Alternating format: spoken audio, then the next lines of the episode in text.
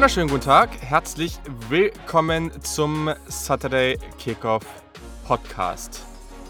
Wir sind ready und zwar so richtig ready. Heute die Wide Receiver Preview. Ihr hattet schon so einige Gäste auf Social Media, aber ja, nicht, nicht so sehr viele haben auf Wide Receiver getippt und ich hoffe, ihr freut euch genauso sehr wie wir. Die Rosinen stehen bei mir am Start, also es kann nichts schief gehen und in diesem Sinne wünsche ich auch meinen Co-Host Yannick willkommen. Hi.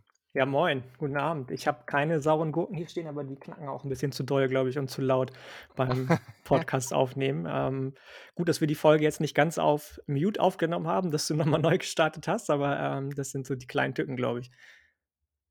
Voll, voll. Nee, sehr, sehr gut. Also, schöne Sache hier. Ich bin, ich bin echt excited. Also, Wide Receiver ist echt immer so eine besondere Folge. Letztes Jahr war das ja auch im Podcast irgendwie ein großes Ding und ich war sehr, sehr froh, dass meine meine Vorliebe für Brandon Ayuk dann am Ende auch in einem hohen Pick äh, geendet ist. Also mal gucken, wo wir dieses Mal rauskommen. Bei den Cornerbacks letztes Mal hatten wir schon so einige Differenzen. Wer sich also noch nicht angehört hat, unbedingt zurückgehen und dann nochmal reinhören, weil das war auf jeden Fall schon mal eine sehr, sehr coole Diskussion. Und ich glaube, bei den Wide Receivers wird das nochmal potenziell eine Runde nicer. So. Ich bin gespannt Erst, auf jeden Fall. Ja. Ich habe dir ja schon von so einem Spiel erzählt, das ich in einem anderen Forum, äh, ja. Fußballforum spiele. Da ja. habe ich genau wie du äh, völlig gehypt auf Brandon Ayuk. Ich glaube, ich habe den an 34 gezogen, also am Ende vielleicht drei Plätze, nachdem er gezogen wurde. Und das hat sich ausgezahlt. Ähm, ich bin gespannt, ob ich dieses Mal bei dem einen oder anderen genauso richtig liege oder vielleicht aber auch total daneben. Ähm, ich glaube, bei den Wide Receivers ist die Sample Size äh, beziehungsweise die Bandbreite größer als ja. bei allen anderen Position Groups und äh, von daher bin ich schon gespannt, wie weit unsere Scheren da auseinandergehen oder mal wieder nicht. Gut, ich meine, am Ende ist, der, ist die Draft ja auch nur so ein semi-guter Indikator, ob wir jetzt richtig liegen oder nicht, sondern äh, das wird dann, können wir dann in vier, fünf Jahren oder irgendwann, äh, in vier, fünf Jahren irgendwann sehen, ob es dann gepasst hat, ob wir die Spieler dann so gesehen haben, wie sie, ja, wie das Talent am Ende auch ist. Also ich bin gespannt. Mhm. Kurz müssen wir uns natürlich bedanken. Der Noah Friedmann ist jetzt auch Supporter vom Saturday Kickoff Podcast. Mega nice, vielen Dank. Das ist sehr, sehr cool, dass du am Start bist. Wir haben ja diese Woche auch wieder eine Supporter-Session gehabt. Das war auch richtig cool. Wir haben über Quarterbacks gesprochen und wie man die evaluiert. Ähm, da hat jeder mal so seinen Senf dazugeben dürfen. Das war cool. Und wir werden dann bald auch noch weitermachen. Wir werden als nächstes über die Tight Ends sprechen weil wir wollen ja alle Positionen auf jeden Fall erstmal für den Fantasy-Bereich abdecken. Und da werden wir ein bisschen über Kyle Pitts und Co. schnacken. Also, wenn ihr grundsätzlich auch bei all diesen Sessions dabei sein wollt oder einfach euren Lieblingsdraft und College Football Podcast supporten wollt, dann äh, genau, dann würden wir uns darüber sehr freuen. Der Link ist in den Show Notes. Aber ja, am Ende natürlich, wie immer, NFL Team Needs heute mit den New York Giants und Detroit Lions. Auch wieder zwei sehr, sehr interessante Teams. Wir haben coole Gäste am Start. Also am Ende unbedingt auch das noch anhören. Sonst äh, war es das eigentlich, ne? Sind wir eigentlich fast ready und können durchstarten, oder? Ich denke. So hört sich das doch gut an. Perfekt. Also heute ein bisschen anders, weil Wide Receiver, das ist eine sehr, sehr, sehr tiefe Positionsgruppe. Letztes Jahr gewesen, auch dieses Jahr und vor allem auch einfach, ja, ja, es ist einfach nice. Ist, wir haben eine gewisse Passion dafür. Ihr alle drafted Wide Receiver für eure Fantasy Leagues. Deswegen haben wir beschlossen, heute sogar eine Top 15 zu machen. Wir werden es so machen, dass jeder von uns einmal seine Plätze 15 bis 11 vorstellt und zwar in einer Reihe. Jetzt nicht irgendwie, wir diskutieren da großartig lange drüber, sondern wir stellen die einfach kurz vor, hintereinander, jeder für sich. Und Genau. Dann kann es natürlich sein, dass Yannick jemanden hat, den er auf 12 hat, ich auf 8. Irgendwie sowas, jetzt nur ein Beispiel.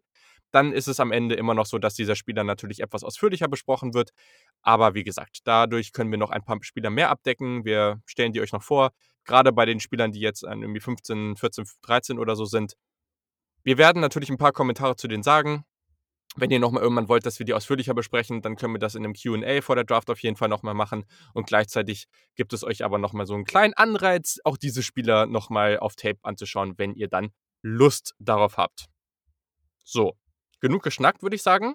Janik, du hast die große Ehre, jetzt hier mal mit deinen ersten fünf Spielern anzufangen. Und ich bin tatsächlich sehr gespannt, weil wir haben die letzten Tage sehr, sehr, sehr viel darüber geschrieben auf WhatsApp. Und ja, ich, ich, ich befürchte schon so einiges, aber ich, ja, also ah, da bin ich überrasche gespannt, mich. was du befürchtest. Also. Nein, nicht befürchten, das klingt böse, aber äh, ich, äh, ich bin wirklich sehr gespannt. Also, und ich sag's jetzt nicht nochmal, du darfst jetzt loslegen. Okay, pass auf. Also, an 15 habe ich, ähm, und ich hätte gedacht, dass ich ihn höher habe eigentlich, der ist Newsome von UNC.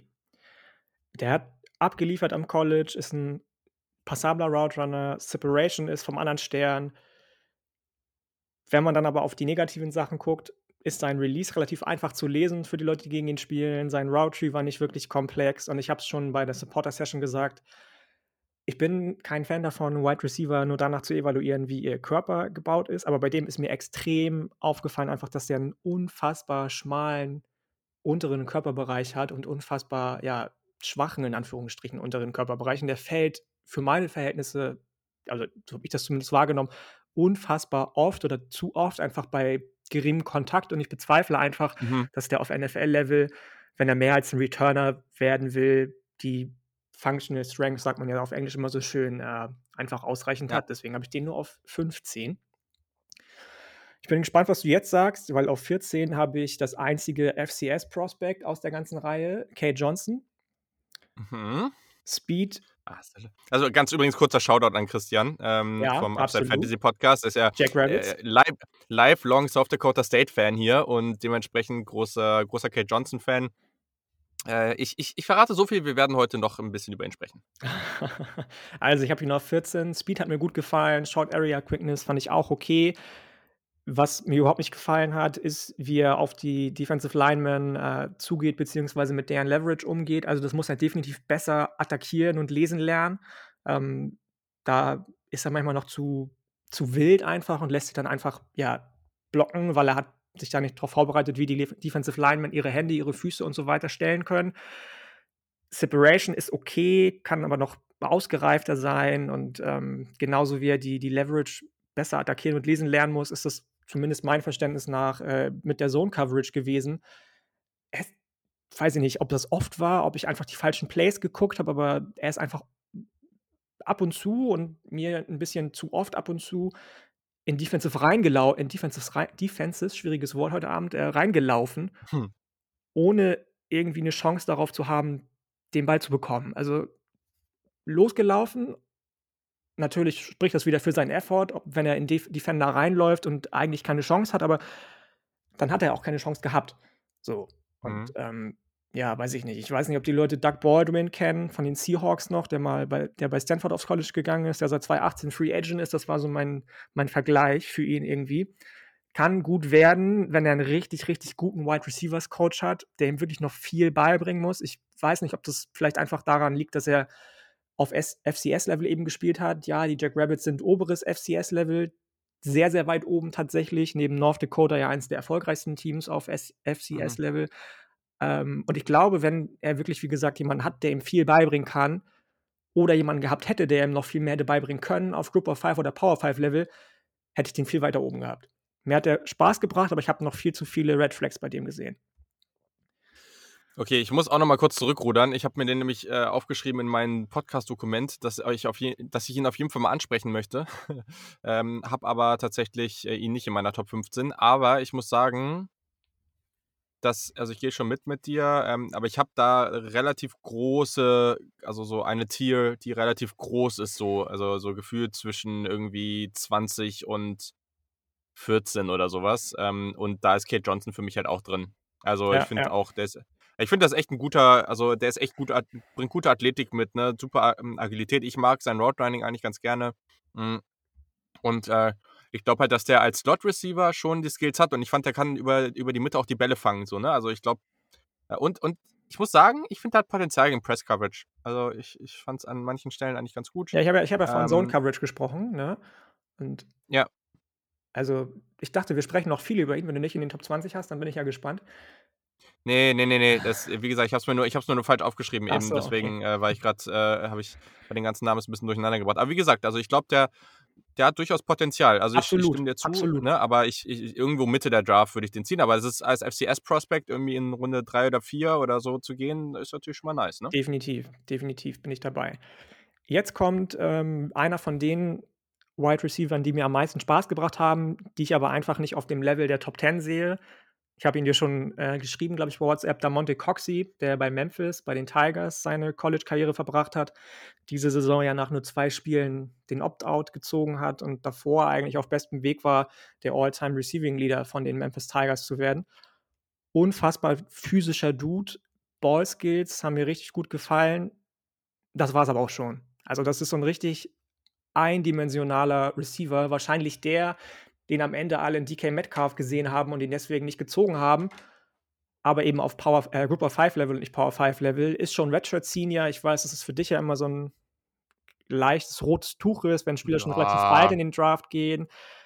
Nicht unfassbar dynamisch, obwohl er so physisch ist, also relativ steif in seinen Bewegungen, hat jetzt nicht unbedingt die, die, die ähm, ja, die, die fluid, most fluid Hips und der Route Tree von Memphis war jetzt auch relativ einfach Ja. mit Brady White, der gespielt wurde.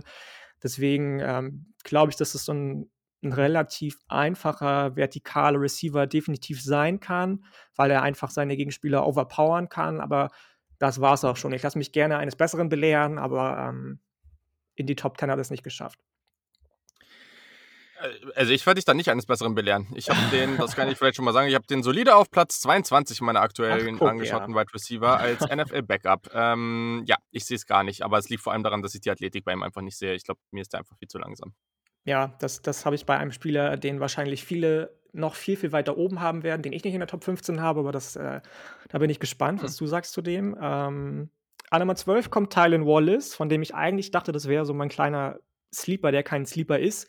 Aber für die Top 10 hat es dann am Ende doch nicht gereicht, weil ich einfach finde, dass er viel zu viele Fehler an der Sideline macht. Also lässt sich unfassbar oft von den Cornerbacks einfach so in Richtung Out of Bounds drücken, was irgendwie nicht sein darf. Der Route Tree, auch bei ihm, war relativ klein bei Oklahoma State. Speed ist nicht der beste. Blocker ist okay, aber auch nicht überdurchschnittlich. Gut, okay. Sein Frame ist auch nicht der, der größte und breiteste. Seine Stärken kommen definitiv bei 50-50-Bällen raus. Hand-Eye-Coordination ist was, was ihm dabei unfassbar zugutekommt. Aber weil er in nichts, finde ich zumindest, überragend ist, hat er auch keinen Platz in den Top Ten verdient. Ich glaube, der kann in der NFL mehr werden, als ihm viele andenken, mhm. weil er trotz dessen, dass er relativ klein und schmal und auch nicht breit ist, eigentlich ein relativ krasser Contested Catch Receiver ist. Aber weiß ich nicht. Also so Tyler Boyd, der bei den Bengals so ein bisschen zwischen Nummer 2 und 3 Receiver immer schwankt, ähm, sehe ich in dem, aber mehr auch nicht. Mhm. An 11 kommt Sage Surratt und den fand ich super spannend super, super spannend. Das ist ein relativ schlauer Dude, der äh, Jahrgangsbester in der Highschool war, auch in Harvard hätte studieren können, aber dann zu Wake Forest gegangen ist, weil er dachte, dass deren äh, Programm einfach für ihn ja besser ist, weil er dachte, dass deren Business äh, Education, glaube ich, hat er studiert, besser ist und ähm, weil er gerne auf Power 5 Niveau Football spielen wollte, hat er ganz gut geschafft. Der schafft es, Leverage gut zu lesen, kreiert selbst auch welche, positioniert seinen Körper unfassbar gut, genauso wie Tylen Wallace, Contested Catch Monster. Nicht der schnellste, aber wenn er Separation kreieren möchte, macht er das mit ganz smoothen Moves, was mir richtig gut gefällt. Ihm fehlt so ein bisschen der Speed, aber er macht das eben durch diese Movements total weg. Ähm, was so seine rote Flagge ist, sind seine Hände einfach. Ich will gar nicht sagen, dass er viele Drops hat, aber er hält die Hände manchmal komisch und fängt deswegen die Bälle nicht. Ich komme ja aus dem Fußball und als Torwart bekommst du eingebläut, halte die Bälle, halte die, die Hände im Dreieck zusammen, wenn du einen Ball fangen möchtest. Ich weiß nicht, ob ihr Dragon Ball kennt, ob ihr Tenshin Han kennt, dessen Finisher war immer so ein, so ein Dreieckstrahl irgendwie, den er so. Solides Nerdwissen jetzt hier gerade, ja. ja. Ähm, der hat immer seine Hände zum Dreieck gehalten und da kam dann so ein Strahl raus. So sollst du die Hände als Torwart auch halten und straf mich Lügen, aber ich würde behaupten, dass es als äh, Wide Receiver auch nicht verkehrt ist, die Hände so zu halten, wenn der Ball auf sie zukommt, anstatt die Hände ja.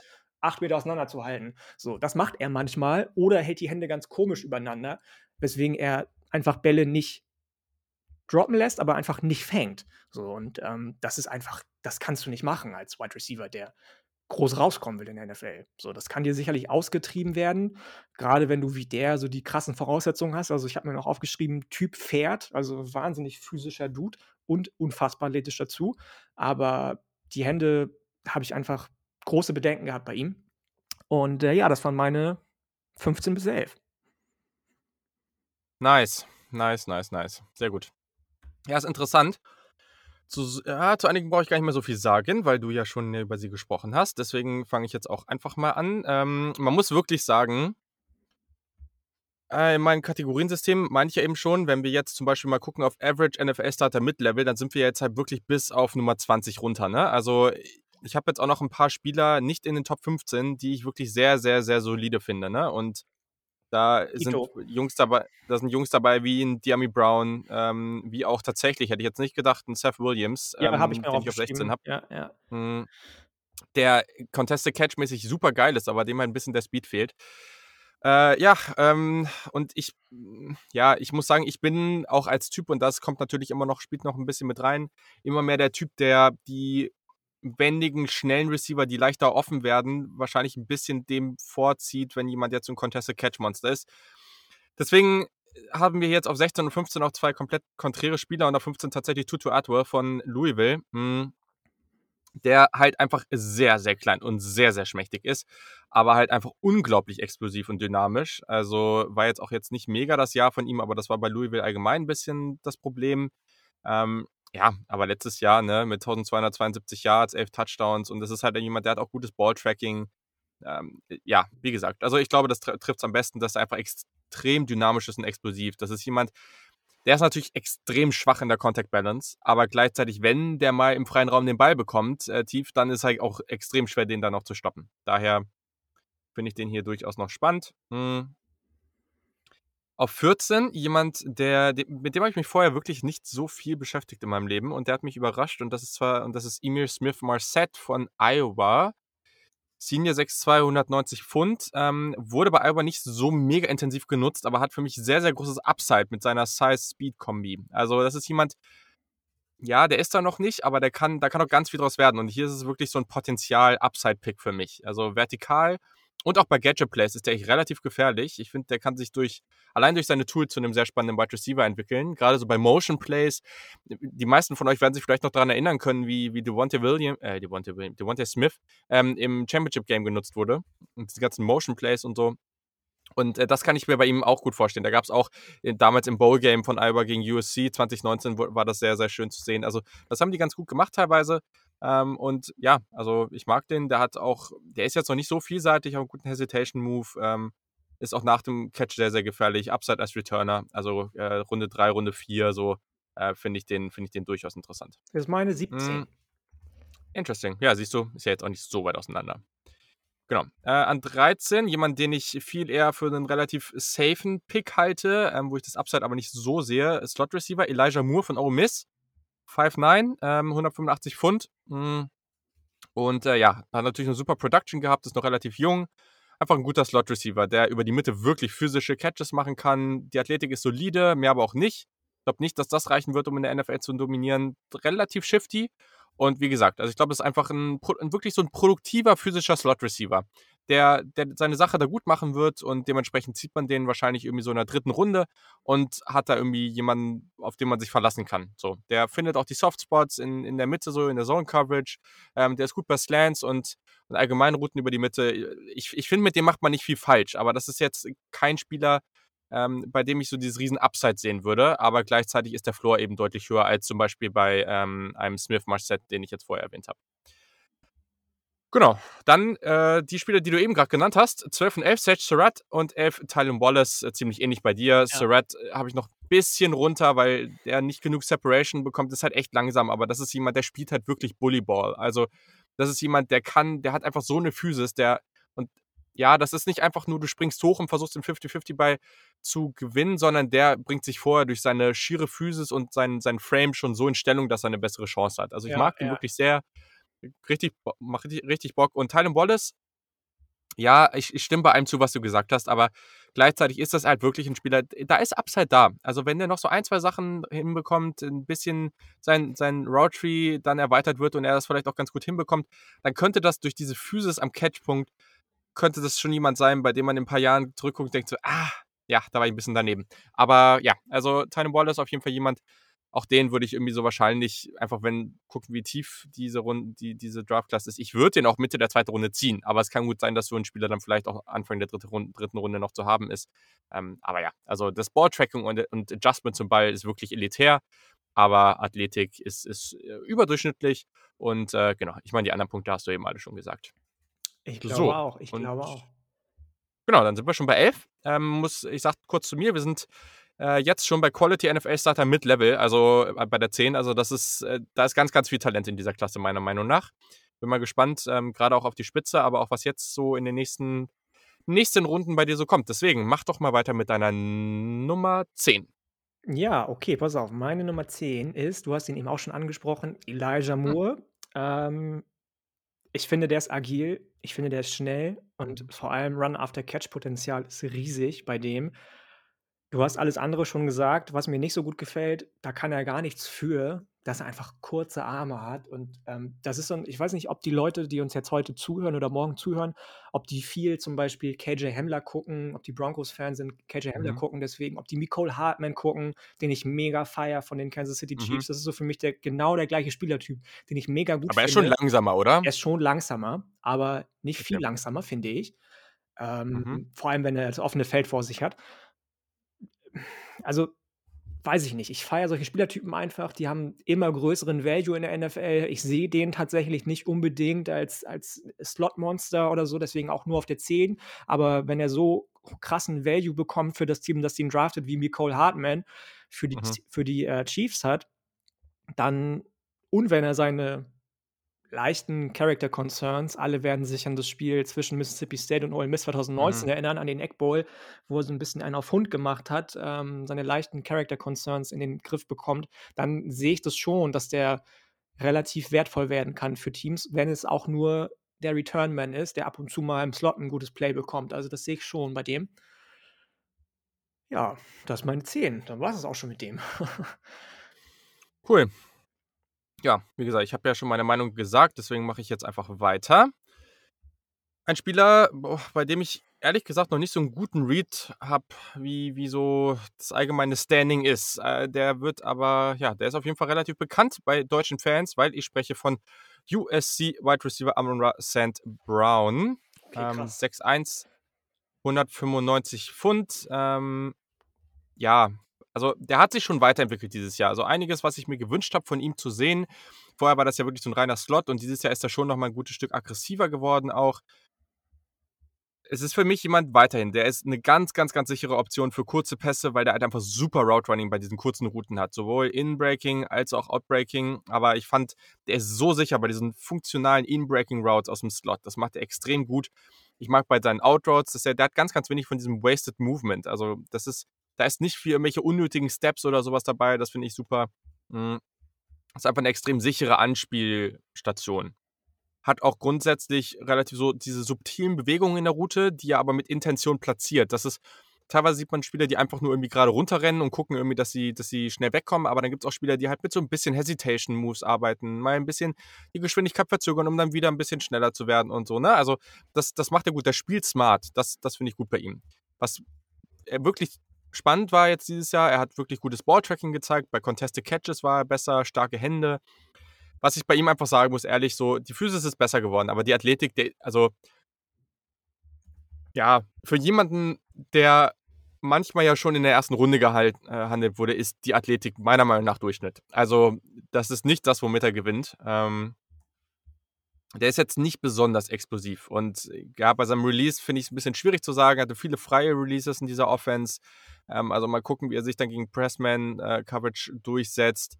Und ja, also es ist halt nicht dieser Spieler, der der irgendwie mit extremer Physis und extremer Athletik da irgendwie jemanden abhängt oder Yards after Catch da irgendwie so so 'n extremes Monster ist so, ne? Und keine Frage, ähm, das das der macht das gut und ich glaube, man kann ihn ganz gut mit jemandem wie so auf so so 'ne gewisse Art und Weise vom Spielertyp so 'n bisschen mit, ähm, Rashad Bateman vergleichen, aber bei Bateman gefallen mir halt dann vielleicht noch so 'n paar Sachen 'n bisschen besser, weil er dann schon noch mal 'n Tacken athletischer ist, meiner Meinung nach. Und das finde ich, äh, ja das habe ich bei ihm jetzt so gesehen. Aber trotz alledem ist für mich einfach 'n ganz klarer Runde für die äh, ganz klarer Spieler für die 2. Runde. Also, irgendwo in dieser Runde bin ich bin ich okay mit ihm, äh, auch gerne am Anfang, ähm, aber ich würde ihn nicht in der 1. Runde ziehen. Okay, krass. Habe ich tatsächlich, muss ich sagen, gar nicht gesehen. Also ich habe den tatsächlich nicht in meiner Top 15. Der ist der, der es als 1. nicht Krass. geschafft hat. Der ist bei mir die 16 geworden. Ähm, du hast es schon gesagt, eigentlich reiner Slot reiner Slot-Receiver. Er wollte ja immer mehr sein. Wollte das eigentlich noch mal zeigen in der Ja. Pac-12, hat es auch in Ansätzen geschafft, aber für mich war da jetzt nichts dabei, also wirklich gar nichts. Er kann alles okay, habe ich mir aufgeschrieben, aber nichts Mhm. ähm, auf Finde ich Englisch fair, sagst finde ich auf fair. Englisch sagst du so schön he's got nothing what sets him apart so. Also, er hat mhm. nichts, was ihn von anderen irgendwie abgrenzt, wo man sagt, in dem Bereich ist er der absolut Beste. Und wenn man dann auch noch sieht, ich habe mir aufgeschrieben, mhm. langsam wäre eine Über- oder Untertreibung. Ich weiß jetzt nicht, was das richtige Wort dafür wäre. Mhm. Ich habe den einfach als so, also weiß ich nicht, Entschuldigung, ich glaube, Henrike ist vorhin 10 Kilometer gelaufen und die hat auf einen Kilometer nachher am Ende fünf Minuten gebraucht. Die ist schneller, ja. Also ähm, Henrike ist meine Freundin, für die, die es nicht wissen. Ähm, äh, weiß ich nicht. Ich, ich sehe das, was Leute in ihm sehen, weil er eben alles kann, mhm. aber nichts überragend. Und in einer NFL, die immer schneller wird, reicht sein mhm. Speed für mich einfach nicht. Und ähm, deswegen hat er es bei mir nicht geschafft. Ich hätte auch nicht gedacht, dass du ihn so hoch hast tatsächlich. Also ich dachte auch, du hättest ihn weiter unten. Ja, na, ich bin, ich bin ja da bei dem Take, da haut gerne mal eure Meinung zu raus. Da bin ich gerne, mal gespannt. Ich habe bei, bei, ein paar anderen Leuten, jetzt gerade auch hier aus Deutschland, habe ich nochmal das eine oder andere Wide Receiver Ranking gesehen. Da war der teilweise an vier. Wir wollen ja polarisieren, ähm, alles gut. Wir haben auch nicht die Weisheit mit Löffeln gefressen, so ist es, weiß Gott nicht. Ach so, nee, das sowieso nicht. Ach so, ja. Aber also, wer das denkt, der, also, also, dass wir das haben, eh nicht. Und wer von sich selber das denkt, der hat auch, also, das mag ich eh nicht. Nee, aber genau, also, wie gesagt, ich, ich sehe auch sehr limitiertes Upside bei ihm, aber gut, mal schauen. Also ist schon, ist schon krass. Aber mal schauen. Also, dann ähm, deine Nummer 9. Oder hat hat's Nee, jetzt kommt meine Nummer 9 und ich glaube, ja. jetzt streiten wir uns das erste Mal. Meine Nummer 9 ist Nico Collins von Michigan. Du hast schon gesagt, dass du eher so für diesen Typ Wide Receiver bist, der slippery ist, der schnell ist, der ein bisschen wendig ist. Ich prinzipiell auch, aber ich muss auch sagen, dass ich echt eine Schwäche für solche Leute wie DK Metcalf habe. Ja. Wenn ich Nico Collins sehe, sehe ich alles, was ich in DK Metcalf auch gesehen habe bei Ole Miss. Down the Field Speed ist stark. Ball Skills sind herausragend. Contested Catches aufgrund seiner puren Größe herausragend. Release gewinnt er auch mit seiner Größe. Ja, der erste Schritt könnte explosiver sein und er ist nicht der erfahrenste Route Runner, aber dazu muss man sagen, finde ich, dass er auch einfach echt gelitten hat unter wirklich, wirklich schlechtem Quarterback-Play und unter schlecht designten Plays von seinen Offensive Coordinatoren, von Jim Harbour bei Michigan. Der kann so viel mehr, glaube ich. Der hätte so viel mehr werden können. Wenn ich mir den vorstelle, mit Joe Burrow bei LSU, mit Ed Orgeron, mit Joe Brady in der gleichen Offensive, dann habe ich, also da habe ich, hätte ich Nightmares bekommen als Defensive Coordinator vom gegnerischen Team. Weiß ich nicht. Vielleicht bin ich zu hoch auf den, vielleicht lasse ich mich zu sehr von DK Metcalf irgendwie blenden, aber ich habe das Gefühl, dass das, nachdem alle auf ihn gepasst haben im vorletzten Draft, so der Prototyp ist, den die Leute haben wollen in der NFL, neben diesen kleinen Slippery Receivern, die immer mehr an Bedeutung gewinnen. Und den sehe ich in Nico Collins einfach. Du hast recht wahrscheinlich, wenn du nachher sagst, der könnte so viel mehr und hat es nicht gezeigt und genauso wie Amon Ross St. Brown und aber ich weiß nicht, ich bin vielleicht ein bisschen zu high auf ihn, aber ich glaube einfach, dass der einer sein kann, der viel, viel mehr werden kann in der NFL, als er im College war. Spannend, spannend, spannend. Ja, äh, du hast tatsächlich recht. Ich habe ihn nicht in meiner Top 15, aber er ist in dieser Gruppe, ja, die, die ich eben am Anfang angesprochen habe, die da sehr interchangeable ist. Und äh, ja, du hast schon recht. Das ist ein Spieler, bei dem habe ich mich auch schwer getan. Und den werde ich mir auch nochmal angucken. So, ne? Also das, das kann jetzt auch noch jemand sein, der am Ende, wenn ich mir noch ein bisschen was angucke, der dann vielleicht auch noch mal ein bisschen hochrutscht. Oder, ne? Also es gab so ein paar Jungs, bei denen konnte ich mich nicht so richtig entscheiden. So, also das ist ja genauso wie, ich sage jetzt mal andere Namen. Ich habe eine Murray Rogers in dieser Gruppe und ich habe einen Simi Fihoko in dieser Gruppe, so von Stanford. Ne? Und das sind so Spieler, bei denen sehe ich halt ganz, ganz spannende Dinge, aber ich finde es dann halt auch schwierig, das, das gegen die anderen so zu vergleichen. Ähm, ach, weiß ich nicht. Du hast schon, also deine Argumente, die ich dagegen habe, das waren die, die du gerade gesagt hast, ja. Also es ist schon, schon komisch, wenn halt jemand eigentlich so dominant sein sollte und so hoch gezogen werden sollte. Absolut. Und, und, und am College, ja, habe ich, also als Ohio State-Fan habe ich mir eigentlich nie besonders, habe ich nie besonders Schiss gehabt jetzt oder irgendwas, ne? Also, hm. Woran ja. lag das? Lag das an ihm oder lag das daran, weil du. Nee, ich genau weiß, ich weiß. Die haben, die haben, jetzt meinetwegen, wie heißt der, der, der Bruder von Christian McCaffrey? Ähm, Dylan. Dylan McCaffrey, war das nicht der, der, nee, der, das war Luke, der bei Nebraska gespielt hat, ne? Weil der Quarterback ja. war oder weil Shea Patterson Quarterback war oder lag das daran, weil er so schlecht ist?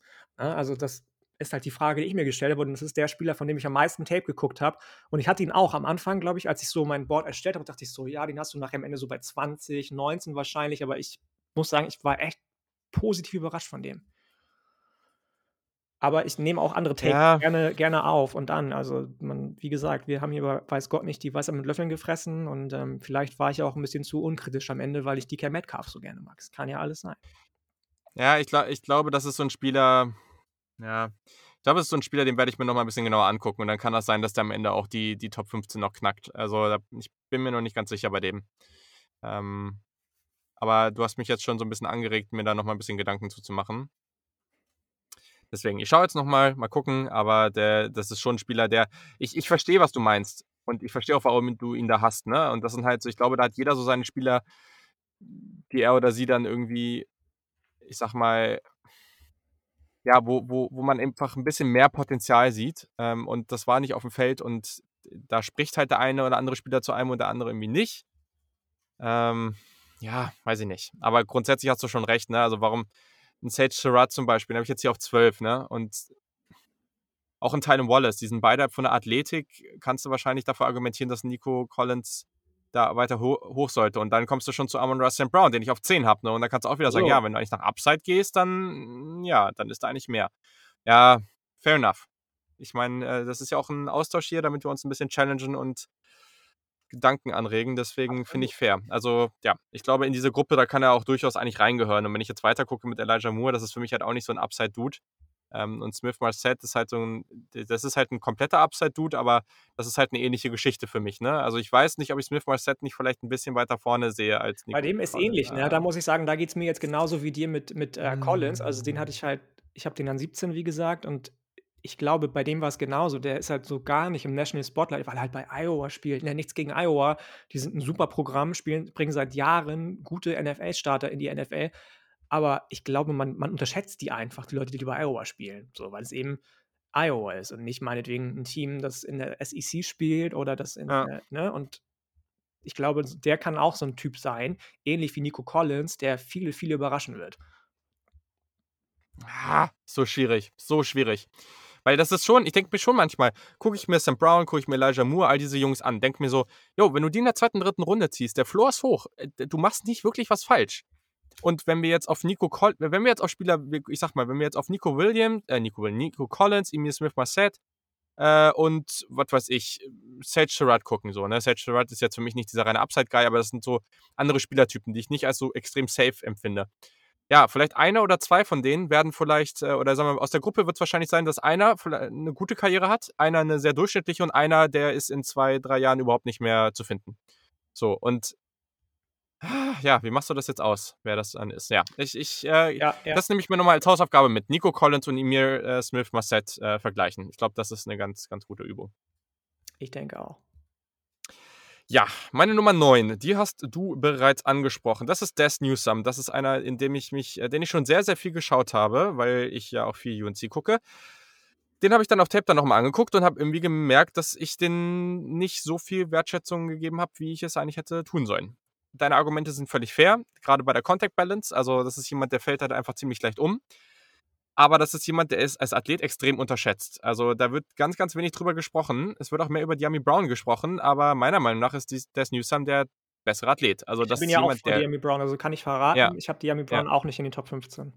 Ja, habe ich auch nicht. Ähm, und ja, der Newsome, der schießt da einfach raus. Also der hat einfach so einen brutalen Burst, finde ich. Das ist, ich finde, das macht richtig Spaß er zeigt das nicht so oft, weil er halt einfach straight line extrem gefährlich ist, aber der ist auch shifty. Der hat Momente, wo er gut zum Ball adjustiert, der hat gute Cuts als Roadrunner. Wie gesagt, der ist nicht physisch. Contact Balance muss er dran arbeiten, aber ich finde den jetzt als, als Slot Receiver echt super, super spannend. Also, wenn der mal ähm, nach dem Catch irgendwie ein bisschen was vor sich hat, ne, ein bisschen Platz vor sich hat, dann, dann macht er das so schnell wett, diesen Raum. Und ja, du musst den dann halt auch wirklich erwischen, weil wenn du ihn nicht erwischst, dann, dann gehst du großes Risiko, dass er halt weg ist. Und ja, also für mich auch so ein Kandidat für die zweite Runde. Und hier ist es halt wirklich was anderes, weil durch den Speed ist das jemand, wenn der vielleicht noch ein bisschen draufpackt und ein bisschen ja, muskulöser wird, dann sehe ich auch gewisses Upside. Jetzt nicht als Outside Receiver oder so, aber ja, ich glaube einfach, mit Speed kannst du halt eine Menge machen. Und der Speed, den, äh, diesen Speed, den er hat, der ja, ist schon selten. Also ist jetzt nicht ist jetzt nicht absolute Elite, ne? Ist jetzt nicht irgendwie hier Jalen Waddle, äh, Henry Rux Niveau, aber ich würde eigentlich, ich würde mich eigentlich freuen, wenn wir mal den Vergleich bekommen, weil ich finde, auf Tape sieht er teilweise so aus, als ob er nicht so viel weiter ähm, dahinter ist. Ja, fair enough, definitiv.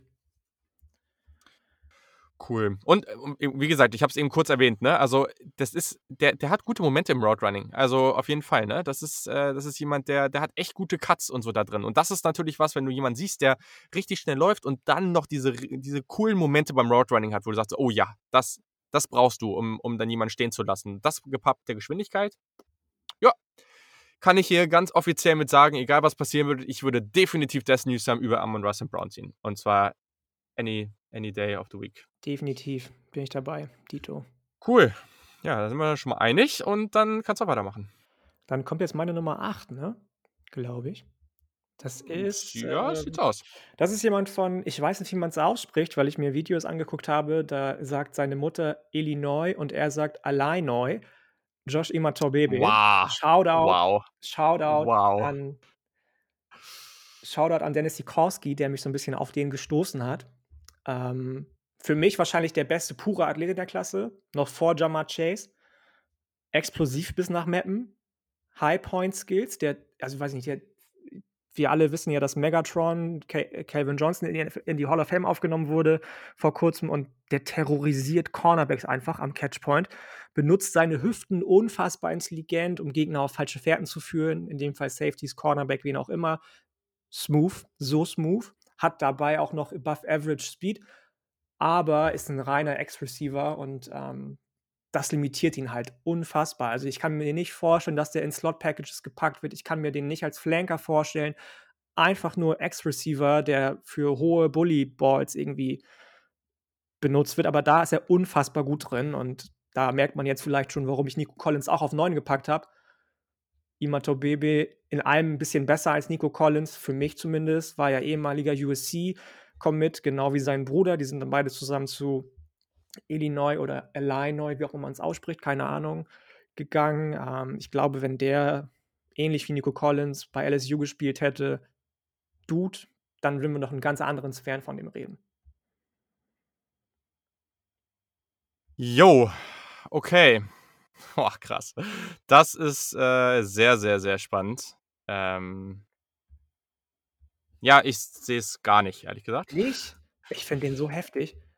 Also, boah, interess interessant. Also ich muss ehrlich sagen, ich habe den überhaupt nicht auf dem Schirm gehabt, bevor du mir neulich geschrieben hast, äh, wo du meintest, so, oh, ich bin gespannt, wo du den hast. Ich so, oh ja, okay, gucke ich mir mal an. Okay. ähm, also ich habe mir aufgeschrieben, das ist jemand, du hast schon recht, ne? Klar, die Athletik ist in dem Sinne krass, dass du ähm, dass du, äh der hat es gibt ein Video von dem, glaube ich, da steht irgendwas von 47 Inch Vertical. Ich das glaube ich jetzt nicht, aber Vor allem war das in der Highschool als Junior irgendwie. Das glaube ich halt einfach auch nicht. Das Nein, nein, das ist auch Bullshit. Aber äh, auf jeden Fall kann der sehr hoch springen. Und das ist schon so ein krasser Athlet. Aber die Athletik ist für mich mehr vertikal. Ich weiß nicht, ob ich da jetzt ob ich irgendwas nicht richtig gesehen habe. Ich finde den nicht besonders schnell, ehrlich gesagt. Also, ich vor allem finde ich den halt nicht agil. So und ähm, klar, was halt nice ist, der, der hat halt diesen Frame, der hat den Catch-Radius, ne? Das ist alles richtig, richtig gut. Ähm, und der Burst, den finde ich halt echt nicht gut. Ich finde der SS Roadrunner super roh. Der kann Bullyboy spielen, der hat starke Hände, der sticht mit seiner Physis heraus, keine Frage. Aber für mich ist das ein Devel Developmental X-Receiver. Also X-Receiver stimmt. Für mich ist das aber jemand, also wenn der jetzt in die NFL kommt, dann hat der vielleicht einen Shot irgendwie in drei, vier Jahren dann oder in zwei, drei Jahren irgendwie mal eine richtige Starterrolle zu bekommen. Und selbst das, also für mich, ich, ich, für mich ist das ein Backup. Ja, aber da sind wir also, wieder, ne? Also du hast ja gerade das, was du gerade, also fair enough alles, da sind wir wieder bei dem Punkt, den du eben schon genannt hast. Ähm, wie entwickeln die Leute sich in der NFL und wie setze ich den ja. ein? Und wenn, wenn er in seine Rolle eben reinkommt als Ex-Receiver, in der ich ihn auch nur sehe tatsächlich, und das ist eben sein großes, großes Fragezeichen, vielleicht, wie gesagt, ich mag schuldig sein der Anklage, dass ich auch Nico Collins so hoch habe, dass ich einfach diesen Typ Wide Receiver in DK Metcalf sehe und wie der von den Seahawks eingesetzt wird, unfassbar erfolgreich. Ein bisschen präferiere in der momentanen NFL, wo eigentlich viel wieder shifty wird und viele wieder klein und athletisch werden, wo dann eben solche Bully Boys auch mal das Mismatch sein können. Wir werden in einer Folge in einer Woche mit einem sehr, sehr bekannten Gast darüber sprechen, was so die momentanen Entwicklungen in der NFL sind. Da geht es auch um solche Geschichten, Mismatch-Waffen ähm, unter anderem. Freut euch drauf. Und ich glaube, wenn du so einen hast in deinem Line-Up einfach, meinetwegen ist das der dritte oder vierte. Aber wenn du so, wenn mhm. das der dritte ist bei dir, wie gut sind die anderen beiden dann? Für, für meine Verhältnisse, wenn du sie richtig einsetzt. Ich habe DK Metcalf auch bei weiß Gott nicht wie so viele an 5, 6, 7 gesehen vor der Draft oder vor dem Draft, in dem er dann an 64 gegangen ist. Aber wie der sich entwickelt hat, und das ist es eben, Draft ist sowieso nur Projection, Projection, Projection einfach, dann weiß ich nicht, ob der vielleicht viele, viele Lügen strafen kann. Ich lasse mich gerne auch Lügen strafen. Natürlich kann es sein, dass der voll versagt einfach. Ähm, klar, das kann bei allen möglich sein, aber ähm, weiß ich nicht, so wie ich den einzuschätzen vermocht habe. Und natürlich geht es alles nur nach Präferenzen. Ähnlich machen das die NFL-GMs, glaube ich, auch. Das kann mir keiner erzählen, dass da nicht irgendwas nach den persönlichen Präferenzen von Headcoaches auch irgendwo irgendwie geht. Weiß ich nicht. Also, fair enough, was du gesagt hast. Definitiv. Wenn der erstmal ein paar Jahre in der De Developmental Role spielen muss, okay. Aber das Upside, was ich bei dem sehe, ist gigantisch einfach. Wie gesagt, für mich sind, äh, also ja, ich verstehe das, was du sagst, auf jeden Fall. Für mich ist das halt, also die, die Jungs, die ich eben angesprochen habe, Smith Marset und Co., das sind so Jungs, die, das sind für mich halt so diese Spieler mit Upside, ähm, ja, weil sie halt ja. auch einfach diese Dynamik haben. Und äh, das ist jetzt, ich will jetzt hier nicht irgendwie irgendwas Übertriebenes raushauen, aber so ein Smith Marset ziehe ich halt locker drei Runden vor, vor ähm, Imato Bebe. Das, okay. Also, ja, für mich ist das halt jemand so Mitte Tag 3. Ähm, weil das ist jemand so, der wirklich so für mich extreme Tools hat, aber einfach so roh ist, dass ich es gerade noch nicht sehe. Aber wie gesagt, also ähm, ja, wenn es wenn, dann, das ist natürlich das Ding, wenn es dann funktioniert, dann ist natürlich geil, ne? Weil dann ist das jemand, das ist so ein kompletter Alien. Aber ja, das äh, wird man dann sehen. Wir kommen, glaube ich, noch zu einem Spieler, den du auch sehr, sehr wertschätzt, bei dem ich auch erst dachte, wow, wie roh ist der eigentlich am Anfang seiner College-Karriere. Aber der hat sich dann gemacht in seiner Heimatstadt, beziehungsweise in seinem College. Und äh, ich bin gespannt, wo du den hast. Aber ja, fair enough, definitiv. Ja, was vor allem spannend ist, äh, fällt mir jetzt gerade auf, also das war jetzt deine Nummer 8, ne? Mhm. Davor ist kein Spieler bei mir, den du schon hattest. Das heißt, dass du ja einen Spieler, den ich jetzt hier noch habe, überhaupt nicht hast. Bin ich mal ah. gespannt. Ah. Das wird irgendwie. Na gut, okay. Also, meine Nummer 8, Terrace Marshall Jr. Siehst du, da ist er schon. Von. Wow, okay. Krass. Okay. Das finde ich heftig. Ähm, also, yo, okay. Äh, Junior, 6'3, 203 Pfund. Ähm, sehr, sehr interessanter Spieler, wie ich finde. Das ist jemand, von der Einstellung her gibt es so ein paar Momente, wo man schon sagen kann, okay, mal gucken, wie der sich da so macht. Also es sah auf dem Spielfeld manchmal nicht so mega ideal aus. Aber das ist jemand, der hatte halt auch hinter Chase und Jefferson in dieser krassen Saison äh, mit Joe Burrow auch noch 13 Touchdowns. Das ist natürlich auch ziemlich heftig. Ich fand schon, dass er die Rolle als Nummer 1 Wide Receiver durchaus solide übernommen hat und auch sein Potenzial gezeigt hat. Weil das, was ich geil finde bei ihm, das ist so ein Spieler, der hat diese Größe. Ich liebe Receiver, die 6'2, 6'3 groß sind. Die überdurchschnittlich groß sind, aber trotzdem noch, äh, trotzdem nicht zu groß, um mobil zu bleiben. So. Sobald man 6'4, 6'5 groß ist, glaube ich, das, kommt das in so einen Bereich, da musst du schon echt mega crazy sein, um, um da noch diese Movement Skills zu haben.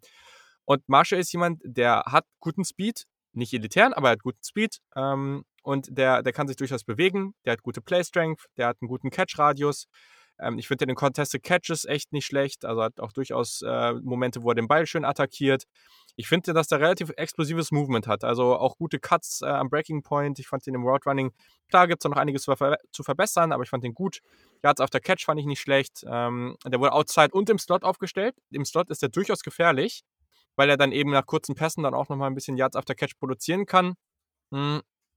Aber ja, wie gesagt, also es ist schon so ein Spieler, den ich, den ich jetzt als nicht so extrem sicher einschätzen würde. Ähm, aber das Ceiling finde ich schon jetzt auch nicht so schlecht. Also ähm, ja, er kann, er kann bei den Routen zum Beispiel einfach hier und da nochmal versuchen, sein, sein, sein, äh, ja, die jeweilige, äh, die jeweilige Route ein bisschen besser zu verkaufen.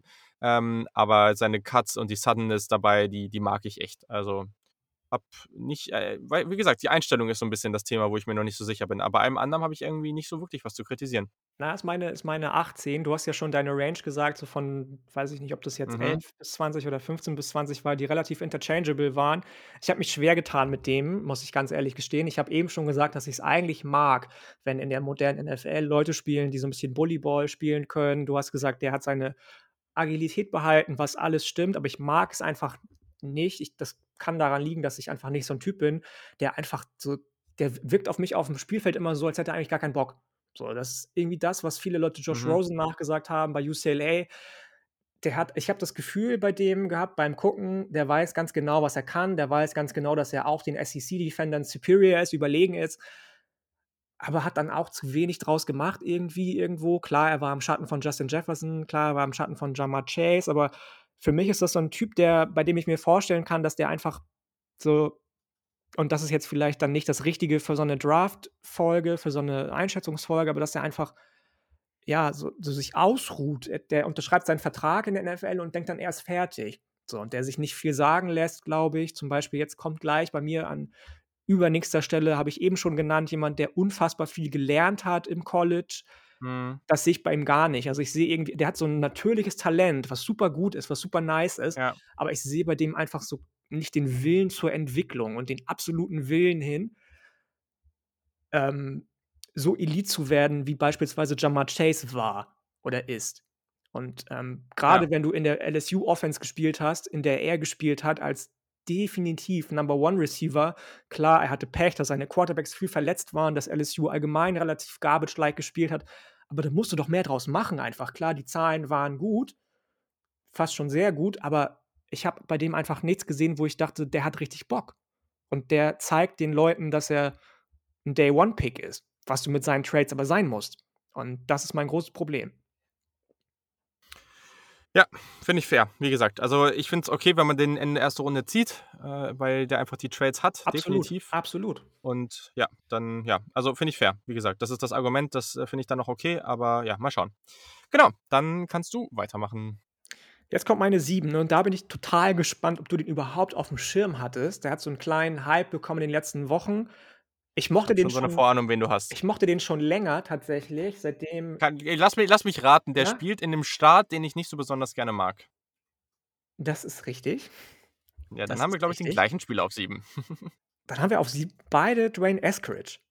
Das ist richtig. Das ist tatsächlich richtig. Ich liebe den. Mein absoluter Lieb. Also, ich hätte den gerne noch höher genommen, aber die unfassbar tiefe Klasse und mhm. auch Top-Heavy-Klasse macht es einfach nicht möglich. Ja, ich hätte den so gerne in der Top 3, Top 4 gehabt. Mega geile Hände. Also, der hat, glaube ich, zwei oder drei Drops in seiner. Kurz, warte, warte, Zitat, mega geile Hände. Das müsst ihr euch bitte einrahmen, das Zitat. Ja, ja, das ist so ein Zitat, das Frauen gerne hören, das Männer gerne hören, aber wenn man damit einen Wide Receiver beschreibt, dann ist es, glaube ich, irgendwo verkehrt mit einem. Also dafür entschuldige ich mich schon mal. ähm, mega krasse Hände einfach. Dafür, dass er in der MAC gespielt hat, kleiner Shoutout an, Jul äh, Jan Wegwert, die ja bei weiß Gott nicht die, ja, die, die passlastigste Offensiv- Conference ist, war sein Route Tree unfassbar umfangreich. Intermediate Route, Deep Route, Slants, er hat alles gelaufen. Das Beste an ihm ist eigentlich, dass er nur 1,74 groß ist und auch Outside spielen kann, trotzdem gut im Run-Support ist. Also, wie competitive kannst du eigentlich sein? Mhm. Ähm, und wenn man so wie er aus dem Vollspeed auf dem Bierdeckel stoppen kann und dann die Richtung wechseln ja. kann, ist das der beste ja. Trade, den du haben kannst als Wide Receiver, einfach der beste. So. Das Einzige, was mich stört, ist sein Handeinsatz. Den habe ich eben schon mal angesprochen. Wenn du irgendwie ähm, Leverage lesen musst, dann musst und, und attackieren musst, genauso wie bei Kate Johnson, dann, dann muss er einfach ein bisschen mehr damit arbeiten. Der ist dafür, dass er so klein oder relativ klein ist, super physisch, finde ich. Also ich mag ja, den total gerne. Und ähm, das, das zweite kleine Minus, das steht bei mir plus minus in, in, den Notizen, ist die Competition einfach. Ja, ich möchte nicht der Mac zu nahe treten, genauso wenig wie, der, wie ich der FCS zu nahe treten wollte, aber ich glaube einfach, dass er auch so ein bisschen gestrahlt hat, weil die Mac einfach nicht die beste Conference ist. Klar, sagen wir jedes Mal. Wer weiß denn, ob er diese Competition nicht auch in der SEC, in der Big 12, wo auch immer schlagen könnte. Aber ähm, irgendein Minus muss ich mir aufschreiben, warum ich ihn nicht auf 6, 5, 4, 3, 2, 1 habe. Und das war es. Ähm, ich hätte den so gerne noch höher gehabt. Wirklich. Jo, gehe ich mit einem mit. Ähm, kurz, also was ich mir aufgeschrieben habe, da werdet ihr merken, dass da viel Ähnliches ist. Eine Sache, die mich leider ein bisschen stört, hätte ich gerne anders gehabt, aber ist halt so. Er ist schon ein relativ alter Rookie. Der wird 24 Jahre alt sein. Das ist ja. nicht äh, ideal. Ähm, guter Tree, wenig Wasted Movement, attackiert den Break wirklich gut, schnelle Füße, Stops on a Dime, das, was du schon gesagt hast. Die B-Mentalität, der war lange Defensive Back und diese Mentalität hat er auch mitgenommen, was ich gut finde. Starke Hände, toller Speed, easy Mover. Das ist immer, wenn ich Leute da, wenn, wenn man Wide Receiver oder Spieler sieht, die sich wirklich leicht und schnell und sehr, sehr gut einfach bewegen, dann ist das so ein Begriff, den ich da gerne nutze ist physisch genug, um durchaus als Outside Possession Wide Receiver zu agieren. Ja, ja, das ist, ne, der ist, der ist klein, aber der kann das. Als Comp, wie gesagt, das ist einfach nur, weil er ähnlicher Body Type spielt, physisch spielt schnell. Aber das ist so ein Steve Smith kind of Wide Receiver. Voll. Für mich. Und wenn ihr Steve Smith nicht kennt, ist von Julian und meinem Lieblingsteam ein ehemaliger Wide Receiver, wahrscheinlich der beste in der Geschichte der Panthers. Zieht euch den rein und ihr werdet genau das sehen. Es ist ja. wirklich genau, was du sagst. Ja. Ja, und das ist jemand, der für mich direkt einen Impact haben wird, höchstwahrscheinlich, ähm, und trotzdem aber auch gleichzeitig irgendwie flexibel auf dem Feld einsetzbar ist. Ähm, du hast es eben auch schon ein bisschen gesagt, der kann bei Wide Receiver Screens oder im Running Game auch mal als Blocker eingesetzt werden außen. Also das macht er wirklich gut. Und ja, der spielt halt so edgy, ne? Und das ist richtig geil. Und der, du denkst dir so, ah oh ja, die ein, zwei Sachen, die können jetzt nicht so gut sein. Oder das kann er als Outside Receiver da, wenn er dann irgendwie bei einer Curl Route so schnell abstoppen muss, ja, das ist wahrscheinlich nicht so gut. Und auf einmal so, zack, boom, steht der, ne? Und also, und es funktioniert einfach alles. Und ja, also, ich glaube, der wird richtig nice. Ich glaube, der wird richtig nice. Und eigentlich ist es auch bitter, dass man den nicht höher hat, aber gleichzeitig Voll. ist davor halt einfach so eine Klasse. Aber das ist, ähm, ich habe den in der gleichen, bis zu Nummer 4 habe ich den in der gleichen gleichen Kategorien. Oh, ich ja, bin ich jetzt bin, schon am überlegen, ob ich da was wechsle. Ich nur bis zu 5. Ah, ich bin jetzt schon am überlegen, ob ich dann noch was rumswitche. Ah, ich weiß nicht, weil der ist so vielseitig und der macht so viele verschiedene Sachen gut.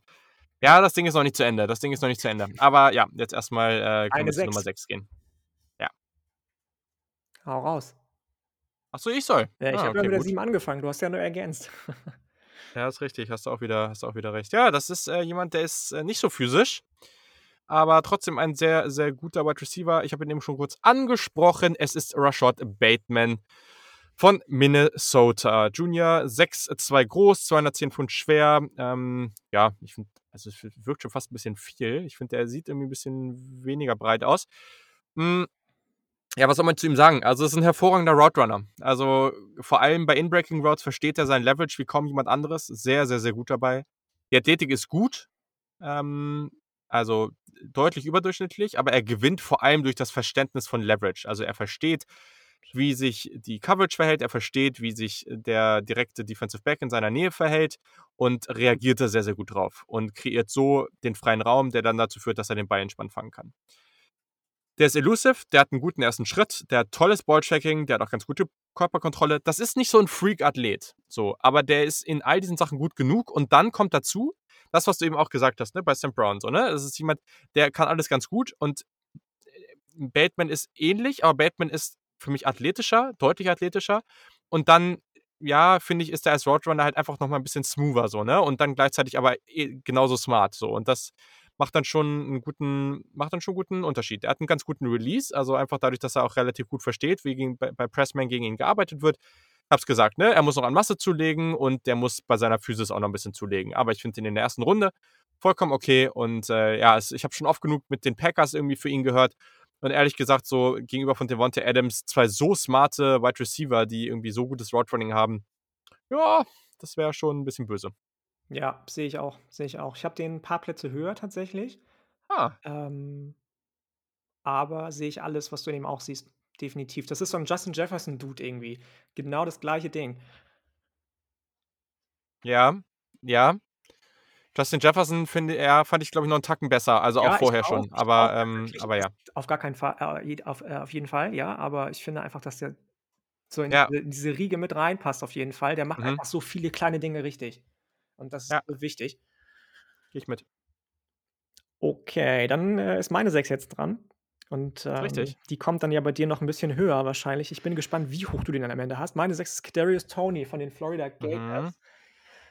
Ich habe als allererstes mir groß und fett aufgeschrieben Chain Mover. Plus, plus, plus, plus mit 37 plus. Also Wahnsinn, was der mit, den, mit der Line macht, wie der die auseinanderziehen kann mit einem Move. Richtig krass, richtig krass. Ich habe den immer, ich habe es eben schon gesagt, am Anfang seiner Karriere als wirklich nicht so übertrieben wahrgenommen, weil der irgendwie vieles ähnlich wie Amon Ross St. Brown, okay, konnte aber nichts Elite. Aber der ist so viel besser geworden in seiner, über seine Zeit in Gainesville, in äh, Florida. Wahnsinn, Wahnsinn. Wenn der NFL so weitermacht mit gutem Coaching, kann der echt Elite werden auf allen Ebenen. Viele sehen den so als Slot-Typen, als, als irgendwie reingeschmissenes Taschenmesser, wie noch ein anderer Spieler, der gleich kommt, hm. wahrscheinlich.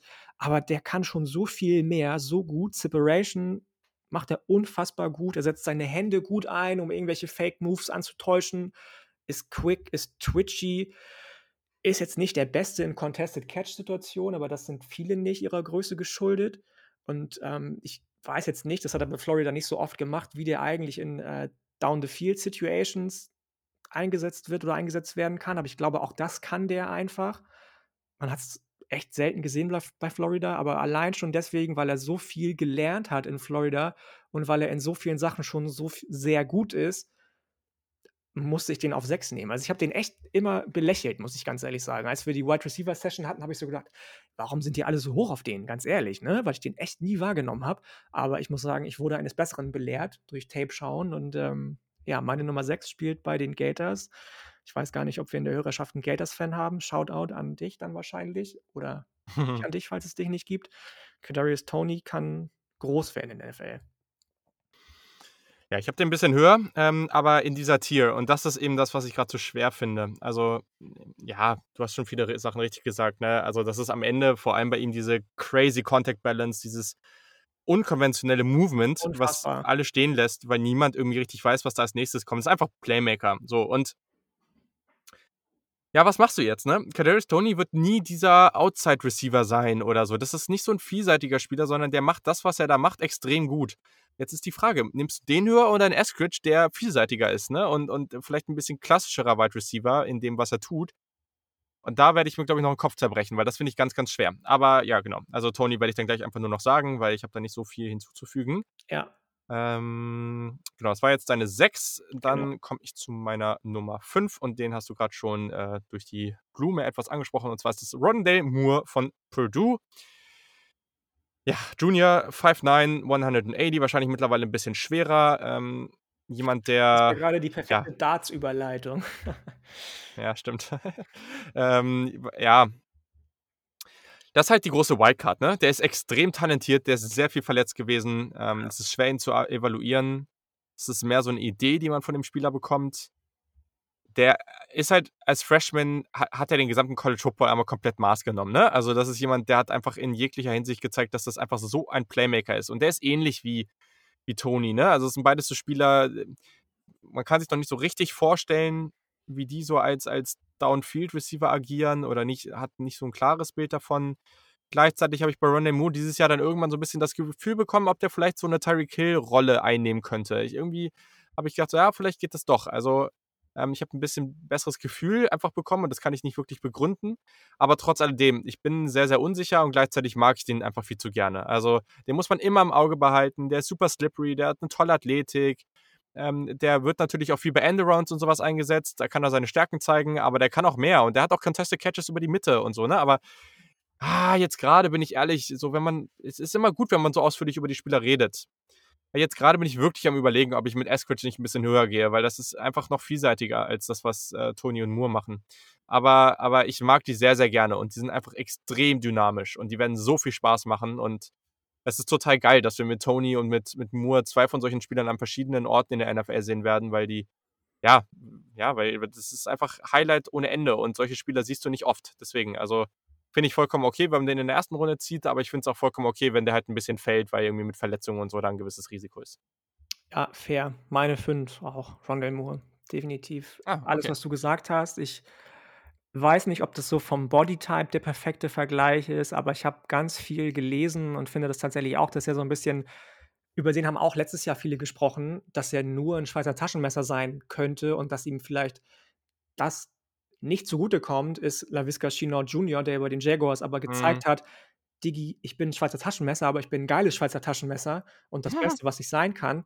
Und das funktioniert einfach in der modernen NFL, dass du vielseitig bist und dass du nicht nur eine Sache kannst. So und ähm, auch bei dem gab es Durability Concerns irgendwie, aber auch der hat dann die Saison relativ erfolgreich und fast verletzungsfrei durchgespielt. Und ich glaube, glaube einfach, dass das Rondell Moore auch kann. So, und alles, was mhm. du gesagt hast, ist total richtig und ähm, befähigt den einfach zu ganz, ganz Großem in der NFL. Und wenn man den in Runde 1 nicht zieht, freut sich Platz 33. Wenn die nicht ziehen, freut sich Platz 34. Dann musst du Best Player Available gehen und das ist dann Rondell mhm. Moore einfach, ganz einfach. Ja, ja, ja, ja, supi. Also die Nummer 5 äh, und die Nummer 4 in der gleichen, gleichen Kategorie noch. Danach äh, ändert sich einiges. Ist dann für mich Kadarius Tony. Und wie gesagt, da gibt es noch vielleicht ein bisschen Movement mit Eskridge. Ich weiß nicht. Also gerade sehe, ja, ja, ich finde es schwierig. Aber es könnte sein, dass ich ihn noch vor die beiden packe. Ich bin mir gerade, ich bin gerade sehr unschlüssig, muss ich sagen. Also ja, das äh, seht einfach bei mir 4 bis 7 irgendwie ziemlich nah beieinander an. Okay, okay. Also meine 4 hast du auch schon genannt. Das ist Rashad Bateman. Ich finde, ja ich habe alles schon gesagt, du hast alles schon gesagt. Wenn der so wird wie Justin Jefferson, ist das ein absoluter Number One Wide Receiver. Der sieht immer so schmal aus, du hast recht. Ich finde aber, dass der trotz dessen Unfall, also ziemlich physisch ist und der hat noch Room to mhm. grow. Ja, der kann noch viel breiter werden und wenn er mit seiner Größe noch viel breiter wird und alles beibehält, was er kann, dann ist das Number One Wide Receiver für dann ist geil. 25 von 32 NFL-Teams, ähm, wahrscheinlich. Oder sogar für mehr, dann ist richtig geil. So, und deswegen habe ich den an vier. Und ich bin nicht überrascht, dass wir die drei gleichen in den ersten drei Positionen haben, wahrscheinlich. Aber ich bin gespannt, in welcher Reihenfolge. Ja, dann mach doch mal deine drei. Meine drei ist Devontae Smith. Ja, da haben wir schon mal nicht, nicht die gleiche drei. Was denn? Dann äh, hau mal Argumente raus, warum du ihn erstens cool findest und zweitens, warum du ihn nur an drei hast. Ich glaube, wir haben alles schon gesagt dazu, warum wir ihn cool finden. Der ist 6'1 groß, trotzdem unfassbar dünn. Also wirklich unfassbar dünn. Trotz dessen, mhm. dass er so unfassbar dünn ist. Physisch mal 37 als das, was man erwarten würde. Und der kann alles, wirklich alles auf Elite-Level. Das einzige, wirklich das aller einzigste, man viele würden jetzt einzigste sagen wahrscheinlich, einzige, äh, das, das Allereinzige, was mich stört, ist, dass der halt echt, also ich hatte bei dem ein ähnliches Gefühl wie, nicht ganz so krass, aber bei, bei St. Brown ist mir echt aufgefallen, Dude, der ist langsam. Devonta Smith ist nicht langsam, aber die 2 ist sowas von viel schneller und hat alles das, was Devonta aber, Smith... Aber, aber das ist irgendwie das, das verwirrt mich. Das wird immer wieder gesagt von ihm, aber ich sehe das nicht. Überall, wo der sich auf dem Feld bewegt, ist er dann doch schneller als die anderen. Der bewegt sich irgendwie so so nicht. Ja, aber der bewegt sich nicht wie. Der bewegt sich nicht wie. Hast du ihn mal gesehen, wenn du Jalen Waddle auch gesehen hast? Ja, aber Waddle ist so, der bewegt sich so abrupt und dadurch sieht er schneller aus. Und natürlich ist Waddle schneller, keine Frage. Aber bei Devontae Smith, keine Ahnung, in so vielen Momenten hat man diese Situation, wo die, die, die Defender von der Seite kommen, so auf der Zwei-Yard-Linienhöhe und er so an den Außen vorbeirennen muss dann noch. Und er schafft es jedes Mal. Der bewegt sich einfach so flüssig. Aber ich sehe das irgendwie nicht. Also, da wird, es wird ganz oft so getan, als ob der jetzt irgendwie eine 4-6 oder so laufen würde. Und mich würde es irgendwie wundern, wenn. Nein, das, also das war aber, also, harsch und hart ausgedrückt, dass ich das bei St. Brown auch gesehen habe. In gar keiner Weise ist der in dem, in dem ähnlichen Level des Speeds wie St. Brown. Definitiv nicht. Nein. Ähm, ich, also ich weiß nicht, ich finde den einfach, ich finde den nicht langsam. Das wollte ich gar nicht sagen damit, aber ich finde einfach, dass ich kann es ja sagen, Jalen Waddle ist auf zwei bei mir, ich habe ihn schon genannt jetzt, dass der einfach so viel, also für mich wirkt das fair nach, was du gesagt hast, weil er sich abrupt bewegt, aber für mich wirkt er einfach so viel schneller und so viel, mhm. ähm, ja, so viel geduldiger dabei. Das ist, glaube ich, das, was mich so begeistert bei Jalen Waddle. Der, ja. sieht, der sieht so schnell aus und ist so schnell, lässt seine Gegner aussehen wie in Zeitlupe, aber spielt trotzdem unfassbar geduldig. Ich habe das Gefühl, dass der noch viel schneller sein könnte, wenn er wollte. Okay. Ähm, und das ist, glaube ich, der große Knackpunkt. Ich sehe beide auf unfassbar gleichem Level, definitiv. Und ich wüsste nicht, wen ich im Vakuum betrachtet eher ziehen würde, wenn dieser eine kleine Punkt nicht wäre mit der Devonta Smith ist für mich ein kleinen Ticken langsamer als Jalen Waddle. Also ich, um Gottes Willen, ich will jetzt Devonta Smith nicht irgendwie äh, langsam reden oder schlecht reden, weil er für mich langsamer erscheint als, als äh, Waddle. Definitiv nicht. Ja, mach doch einfach nochmal weiter mit deiner 1 äh, und, und erklär das mal kurz noch ein bisschen und dann mache mach ich meine Top 3. Es macht irgendwie keinen Sinn, wenn ich jetzt, also es ist so ein bisschen durcheinander dann. Deswegen mach doch einfach nochmal okay, weiter. meine 1 ist dann Jamar Chase. Wer bleibt noch übrig? Mhm. Ähm, ich habe dann echt lange überlegt, ob ich Waddle auf 1 setze oder Chase, weil ich tatsächlich die Sample Size bei Chase gering fand und tatsächlich muss ich sagen, auch unfair fand, wenn du in so einem Jahrhundertteam spielst wie LSU 2019. Definitiv lassen dich Leute scheinen dann. Aber er hat auch Leute scheinen lassen und alles das, was ich zum Beispiel über Nico Collins gesagt habe, was ich über Sage Surratt gesagt habe, Bully Boy, aber noch so roh, ist der für mich nicht. Also der hat alles gezeigt, was du brauchst. Jeden Skill, den du brauchst in der NFL, um irgendwie irgendwo zu gewinnen, hat der. Der kann blocken, der kann nach dem Catch laufen, der hat Ballskills, Hände sind mega, er hat ein gutes Route Running, was nicht Elite ist, da sind einige besser, aber es ist gut.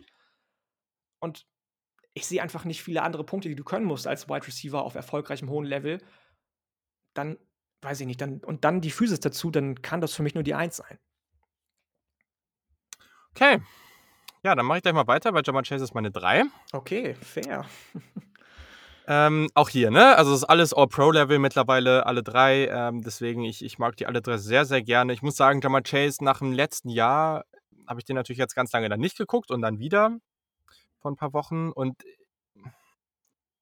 irgendwie hat sich in meinem Kopf schon so ein gewisser Hype um ihn aufgebaut und, und der wurde dann nicht mehr so ganz bestätigt. Aber also, so, ich also glaube. Also bevor du, äh, fair enough, ja, bevor du was sagst, ist das vielleicht Recency Bias? Also, ich bin gespannt auf die Sachen, ja. die du zu Waddle und Smith sagst, aber das ist ja auch so, eine, so ein Phänomen. Ja, ich weiß. Wir haben den jetzt ein Jahr nicht gesehen. Wir haben Mika Parsons ein Jahr nicht gesehen, zum Beispiel, der bei mir ganz groß fällt in der Gunst im Moment, weil ich, ich weiß gar nicht warum, ich habe ihn einfach ein Jahr nicht gesehen und er kommt, bekommt viele Red Flags im Moment. So, ist das Recency Bias? Ich bin gespannt, was du sagst zu den anderen beiden jetzt.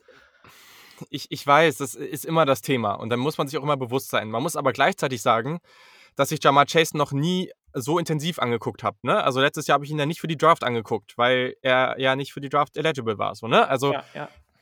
man hat ihn gesehen, man wusste, dass er extrem gut ist, aber so richtig intensiv habe ich mir halt jetzt angeguckt. Und das ist ein, das, was ich mir aufgeschrieben habe, das ist auch alles eigentlich praktisch positiv, so, ne? Immer noch. Also, das ist am Ende einfach sind das so Nuancen. Der ist extrem gut, der ist sehr vielseitig, der aggressiv am Catchpoint, der attackiert den Ball. Ich finde, der muss an seiner Technik beim Press Release noch so ein bisschen arbeiten aber durch seine Physis kann er in den Duell trotzdem dann oft gewinnen. Die Balance ist Elite, also, also dreifaches Plus dahinter. Der hat hervorragende Hände, super Ball-Tracking. Für seinen Spielstil ist der halt nicht groß, ne? Das muss man halt sagen. Ne? Der ist halt sechs Fuß. So. Ich weiß nicht, ne? So in, der, in dem Bereich, ne? Also irgendwie habe ich auch mal gedacht, der ist größer, aber der ist nicht so groß. So, und für seinen Spielstil ist der halt relativ klein. Das ist für mich auch Ah, der, der ist athletisch sehr, sehr gut, aber es ist kein athletischer Freak. So. Und weiß ich nicht. Also der hat der, bei seinem Handfighting, seine Hände benutzt er gut, sein Route Running, muss ich sagen, der versteht Leverage und er setzt seine Hände gut ein, aber das Route Running ist, ist, ist gut, finde ich. So, ich finde, äh, teilweise wurde auch mal gesagt, dass das richtig auf Elite-Level ist und das finde ich nicht. Das finde ich ähm, auch nicht, Gottes Willen. Nee, nee, habe ich ja auch gesagt. Nee, nee, aber habe ich, ich glaube, ich glaube, Samuel Gold hier, der, dieser YouTuber da, der, der hat das mal irgendwann gesagt. Ja. Ähm, und das, das finde ich persönlich nicht wie gesagt, absolutes Talent für die Top 10 auf jeden Fall. Ähm, also Top 10, Top 15 würde ich den so ziehen, keine Frage. An zwei Jalen Waddle dann, das ist halt so der Freak in der Runde, ne? Das ist einfach Freak Speed und zwar ohne Ende und zwar besser als Henry Ruggs. Nicht unbedingt schneller, aber einfach viel, viel agiler und viel dynamischer in jede Richtung. Also den musst du zu jedem Zeitpunkt im, im Auge halten. Das, du darfst den niemals aus den Augen lassen. Da hast du sofort verloren. Als Route Runner noch ein bisschen roh, aber gute Ansätze. Auch hier, der versteht Leverage beim Release. Das ist gut.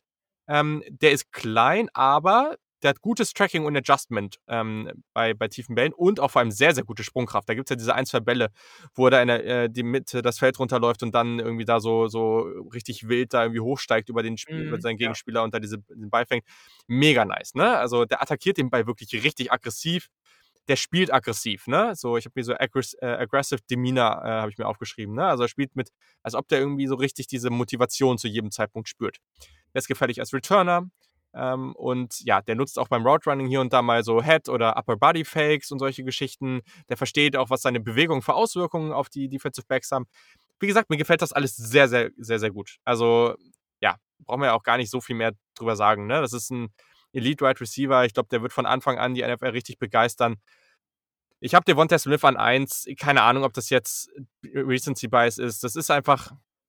Was ja auch okay wäre, um Gottes Willen. Ne? Also ja, aber das ist für mich so eine Mismatch-Waffe einfach, weil ich finde den, ich glaube schon, ich, alles gut, was du gesagt hast. Ne? Ich glaube einfach, dass ich den ein bisschen schneller sehe als andere. Ähm, aber was der da macht, wie shifty, wie, wie mit seiner Beschleunigung arbeitet, wie smart der spielt, dieses, dieser Football-IQ IQ und dieses Route Running dazu, dazu diese langen Arme, also äh, äh erstmal dieses Route Running und dieser Football IQ, das ist, das ist der beste Skill für mich im Draft. Äh, auf der Wide Receiver Position natürlich. Der ist oftmals wird ja gesagt, so, oh ja, so ein, so ein in, in, der Red Zone, dann brauchst du die großen physischen Receiver. Nee, der ist immer frei. So, der kriegt, der findet immer einen Weg frei zu sein. Das ist eine Touchdown-Maschine. Der attackiert den Ball, der hat einfach so schöne lange Arme. Das ist richtig nice. So, ne? Also der ist nicht besonders riesig, aber der hat so lange Arme. Ähm, seine Arme schön lang oder schön und lang? Ja, das habe ich mir auch gerade gedacht. Als ich gesagt habe, habe ich es gemerkt, dass es äh, das nächste von diesen Zitaten ist. Ja. Ähm, ja, und dann, und das hast du eben auch schon angesprochen, der ist so viel physischer, als man denkt, so, ne? Und ähm, das ist, der wird nie richtig physisch sein, aber es, es reicht halt, ne? Also man muss sich da keine Sorgen machen, meiner Meinung nach. Und Ah, ja, also was, der, der spielt einfach so, so flüssig. Das ist einfach so smooth, ohne Ende. Und ja, ich liebe diesen Spieler einfach. Deswegen. Aber wie gesagt, ich bin, ich habe da gar kein Problem mit. Wenn einer, wer auch immer von diesen drei Receivern als erstes gezogen wird, macht's. Ihr werdet Spaß mit dem haben. Ja, definitiv. Also ich, wir haben eben schon über Interchangeable-Geschichten gesprochen. Ja. Ich würde jetzt ja. nicht sagen, dafür ähneln die sich einfach zu wenig als Typen 1, 2 und 3 bei uns. Devontae Smith, Chase und Waddle, in welcher Reihenfolge auch immer. Aber auch die sind für mich vom, vom Draftspot her ich, ich, es, du kannst für alle Argumente finden, die als Wide Receiver 1 zu ziehen. So. Und das macht ja. diese Klasse einfach so unfassbar stark, finde ich. Wenn du drei Wide Receivers, das hat man letztes Jahr auch gesagt, über CD Lamb, Henry Rux und mhm. wer war noch dabei? Keine Ahnung, weiß ich schon Jerry Judy. Jerry Judy. Ähm, das ist so, aber die sehe ich alle drei nochmal auf einem höheren Level tatsächlich, außer vielleicht CD Lamb. Ähm, ja. Aber also ich finde die Klasse so heftig einfach wir werden Ja. definitiv und hoffentlich viel Spaß an denen haben. Und letztes Jahr, weiß ich nicht, ist jetzt vielleicht äh, sprechen wir nächste Woche mit einem Packers-Fan, so viel können wir schon verraten. Wenn der sagt, ich will keinen Wide Receiver ziehen, dann verstehe ich die Welt nicht mehr. Weil bei der Das stimmt. Klasse, du musstest Ja. letztes Jahr schon einen nehmen eigentlich. Wenn du jetzt wieder keinen nimmst, dann, dann hast du auch selbst Schuld. Dann kann Metal Fleur auch sieben Running Backs aufstellen von mir aus. Yes, yes, yes. Ja, sehr gut. Äh, kurz außerhalb deiner Top 15, wenn es einen Spieler gibt, den du, äh, den du als Sleeper benennen würdest, äh, wer wäre das? Du hast schon ein paar genannt. Du hast schon Smith Marset gesagt, der meine 17 war. Seth Williams hatte ich an Du musst einen aussuchen. Ich muss einen aussuchen. Und okay, dann ist das tatsächlich äh, Warren Jackson von Colorado State. Ja. Okay. Sehr groß. Sehr groß auch, sehr physisch. Ihr seht schon, das ist ähnlich wie in meiner Top schnell. 10 nachher nicht genau richtig, ähm, richtig, richtig, von dem ich mir tatsächlich mehr erhofft habe. Das ist so einer, der wirklich mhm. echt am Anfang, beziehungsweise letzte Saison, als er, als er gespielt hat, dachte ich noch, oh Gott, wow, wer ist das denn? Ja, wie krass ist der denn? Aber als ich mir den genauer angeguckt habe, war der so, okay, der schafft es vielleicht gerade so in die Top 25, aber ich glaube, auch bei dem, der kann eine Mismatch-Waffe sein. Wenn der richtig eingesetzt wird, dann kann das schon fies werden, aber also ich weiß ich nicht, würde ich jetzt nicht vor Runde 5 ziehen, also definitiv nicht. Mhm. Jo, äh, ich würde, glaube ich, Simi für Hoko nennen von Stanford, weil das ist so ein Spielertyp äh, Chase Claypool für mich so ein bisschen. Ähm, jemand, der auch relativ dynamisch für seine Größe ist, 6'4 groß, ähm, aber ja, also ist der nicht auch schon macht da vieles alt? gut. Ich habe ich hab mich gewundert, als du den. Nee, ich glaube, der ist Junior. Der war doch auch irgendwie aber erstmal zwei, ja, aber der war doch auch erstmal zwei Jahre auf Mission, weil der weil der auch. Ach so, äh, das weiß ich gar nicht. Der ist auch Mormone. Und, ähm, ja. Gute Sache. Also meine ich. Gut zu wissen. Nee, also seine, der, ja, keine Ahnung. Also seine Hände sind okay. Also der hat doch zu viele Drops und zu viele Bodycatches, aber der ist relativ dynamisch für seine Größe. Guter Catch-Radius. Ich glaube, der, wie gesagt, der für so kurze Routen, wo er schnell den Ball bekommt und dann runter das Feld geht oder halt bei vertikalen Routen, so das, was Chase Claypool am College gemacht hat. Der hat halt einen guten Straightline-Speed. Also das war echt ganz cool. Sein Spiel gegen UCLA im diesem Jahr sollte man sich mal angucken. Da hat er über 200 Yards gehabt. Das war auf jeden Fall ganz nice. Das aber war genau, crazy. Würde ich, auch, ja, ja. würde ich auch später ziehen, aber immer noch äh, ein interessanter Spieler. Ich glaube, wir haben sowieso so viele Spieler nicht genannt, die so interessant sein können, die so spannend sein können. Ich habe meine Liste nachher noch fünf Stunden aufnehmen. gar nicht mehr fortgesetzt, weil ich mir dachte, oh Gott, hör bloß auf, weil das endet nachher ah. nichts irgendwie. Wir haben wahrscheinlich den produktivsten Wide Receiver in der letzten Saison gar nicht genannt, Jalen Darden. Ja, ähm, aber den habe ich echt spät, den mochte ich nicht persönlich. Den mochte ich auch nicht aber, so gerne. Ja. Nee, den mochte ich auch nicht so gerne. Ja. Das war, also ich muss sagen, ich mochte Tutu Atwell am Ende auch nicht so gerne. Und das war für mich mhm. so Tutu Atwell in, ich mag den noch weniger. Also. Ja, ja, verstehe ich. Mhm. Okidoki. Also, das war doch eine ganz schöne Sache. Wir wollen auf jeden Fall hören, was ihr dazu denkt. Also haut unbedingt mal eure, eure Top 10, Top 15 raus oder gebt Einschätzungen, wen wir zu hoch oder zu tief eurer Meinung nach haben. Da gehen wir auf jeden Fall sehr, sehr gerne mit euch in die Diskussion. Und sonst, äh, genau, folgt uns natürlich auf Kick auf Twitter und Instagram. Das, äh, genau, da haben wir jetzt ja auch gerade in der Draftzeit viel raus und es wird immer besser, weil die Draft kommt näher und dementsprechend wird auch das Tempo angezogen. Wir freuen uns ja auf die nächsten Folgen. Aber ganz wichtig, heute ist ja noch nicht zu Ende die Folge, weil ihr werdet ja noch die NFL Offseason, Team Needs, wie auch immer man es äh, jetzt hintereinander sagt, äh, hören mit den Giants und du hast äh, ja über die, die Lions gesprochen. Lions, genau. Freut euch drauf. Freut euch auf die nächsten Wochen, auf den ja, auf alles das, was von dem ersten offiziellen deutschen Dwayne Eskridge Fanclub jetzt sonst noch so kommt. Und, ähm, ja, der, ähm der Hype-Train müssen wir jetzt langsam erweitern nach Zach Wilson, Dwayne Eskridge, weiß nicht, was wir ja, sonst noch so haben.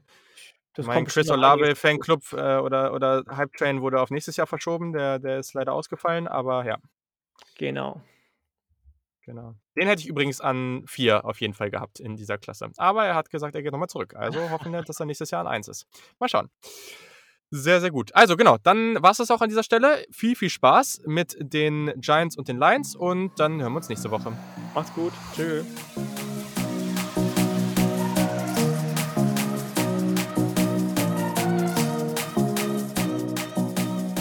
Heute geht es ab nach New York City. Wir sprechen über die New York Giants, eine Franchise, die ja dieses Jahr dann ja tatsächlich noch um den Division-Titel mitgekämpft hat und ja, gibt sicherlich einiges zu tun in dieser Franchise, aber gleichzeitig ist es dann auch doch sehr, sehr interessant.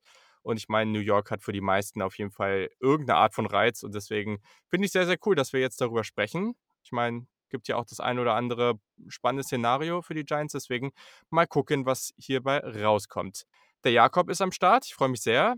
Ist ja auch großer Giants-Fan und dementsprechend hat er sicherlich einiges zu sagen. Moin, Jakob. Moin, Julian. Danke, dass ich hier sein darf. Ich freue mich extrem, über die Giants ein bisschen was zu erzählen und über die Offseason-Needs zu reden. Sehr, sehr gut. Ja, ich bin, ich bin sehr gespannt. Das ist sehr interessant, weil es gibt ja dann doch immer wieder die ein oder andere Franchise. Letztes Mal schon Atlanta, dieses Mal New York, äh, die Giants besser gesagt, mit denen ich mich natürlich auch beschäftige, aber vielleicht nicht ganz so ausführlich wie mit anderen. Und dann merke ich aber immer wieder, wenn man sich vorher noch ein bisschen damit beschäftigt, dass es dann doch interessanter ist, als man denkt. Deswegen, ja, voll, voll spannend. Und wir können auch gleich reinstarten. Also, wenn wir erstmal auf die Free Agency gucken, ja, was, was wäre so da, was du ja, was ist so deine Priorität? Also ich meine, klar, kannst du vielleicht sagen, den, den einen oder anderen Spieler würde ich gerne haben, vielleicht auch lieber den einen oder anderen halten. Was siehst du, was ist deiner Meinung nach so die, die große Präferenz oder die große Priorität für die New York Giants in der diesjährigen Free Agency? Ja, du hattest es ja gerade schon angesprochen. Die Giants stehen an einem extrem spannenden Punkt. Die letzte Saison ging ja mit 6 zu 10 zu Ende und da sind sie dann noch knapp, aber dann auch äh, berechtigt an den Playoffs gescheitert, was vermutlich auch Richtung Draft gesehen die bessere Wahl war.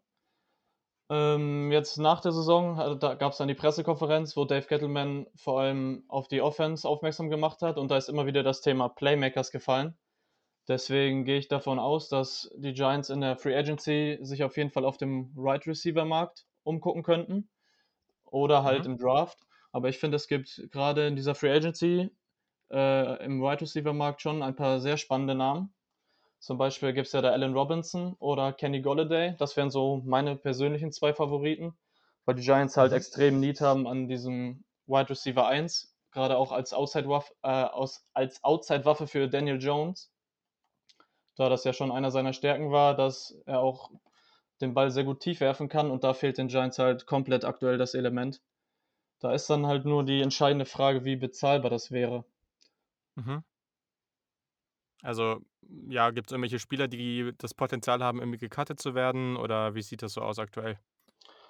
Also die äh, einzigen nennenswerten Spieler, denen Vertrag ausläuft, das sind einmal in der, in der D-Line äh, Leonard Williams. Der hatte eine mhm. Monster-Saison mit 11,5 Sacks. Da werde ich, denke ich mal, Dave Gettleman alles daran tun, dass er den hält. Aber es könnte halt auch sehr teuer werden, denke ich mal. Und dann ist der andere der nennenswerte, der noch Vertrag ausläuft, wäre Delvin Tomlinson, ebenfalls Interior mhm. Defensive Line.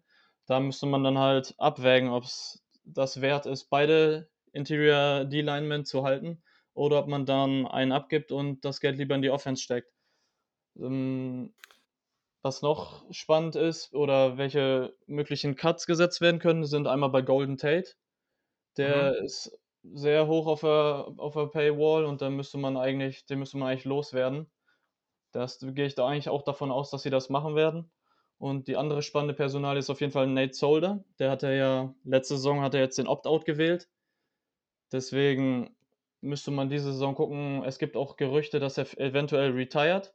Das wäre, sage ich mhm. mal, der Best Case für die Giants, da er, glaube ich, mit 15 Millionen Cap-Hit nächste Saison auf, äh, ja, auf das Cap Space schlägt und da das wahrscheinlich um 20 Millionen oder so runtergeht, das insgesamte Cap Space, wäre es schon gut, dass sie dann vielleicht das Geld in Allen Robinson oder Kenny Golladay investieren. Ja, definitiv. Also klar, ne, bei Golden Tate hast du jetzt das potenzielle Out hier. Also Dead Cap wäre nächstes Jahr 4 Millionen. Ja, kann man machen. Ich denke, also vor allem, wenn er halt der, der eigentliche Cap-Hit wäre, dann 10,8 Millionen. Also ja, ich glaube, den Tausch kann man dann, kann man dann gut eingehen. Ähm, aber ja, also es ist schon interessant, vor allem auch das ganze Thema jetzt halt, ne, ob du halt so Interior Defensive Line gleich zwei Leute bezahlst, halt auch die Frage, ob es das wert ist, ne? Ähm, und ja, natürlich traut man es jetzt äh, Gettleman irgendwie zu, dass er die Positionsgruppe da jetzt so stark oder so wichtig sieht. Aber weiß ich nicht, ob ich da, ob ich das zwingend machen würde. Aber gut, ähm, weiß er nicht. Ich glaube nicht, dass Tomlinson jetzt so teuer wird. Aber klar, also es ist natürlich was anderes, wenn du jetzt genau. in der genau. vierten, fünften Runde dir da jemanden ziehst äh, und, und äh, also es macht dann schon einen Unterschied auf jeden Fall. Ja, das sehe ich auch so. Meine Priorität war auch eigentlich über den Draft die Offense zu bedienen und dann einfach mhm. nur Leonard Williams zu, zu, also einen Vertrag zu geben, vielleicht nochmal für zwei Jahre, 20 Millionen. Ich denke mal, so in dem mhm. Dreh wird er danach fragen. Und dann Tomlinson muss man halt gucken. Wenn man da einen günstigen Vertrag äh, aushandeln kann für ein, zwei Jahre, denke ich schon, dass es gut ist, äh, die, die Defensive Line zusammenzuhalten, weil das gerade schon die, die größte Stärke ist, wenn man auch in, auf die Defense guckt. Da war der größte Need eigentlich Edge Rusher.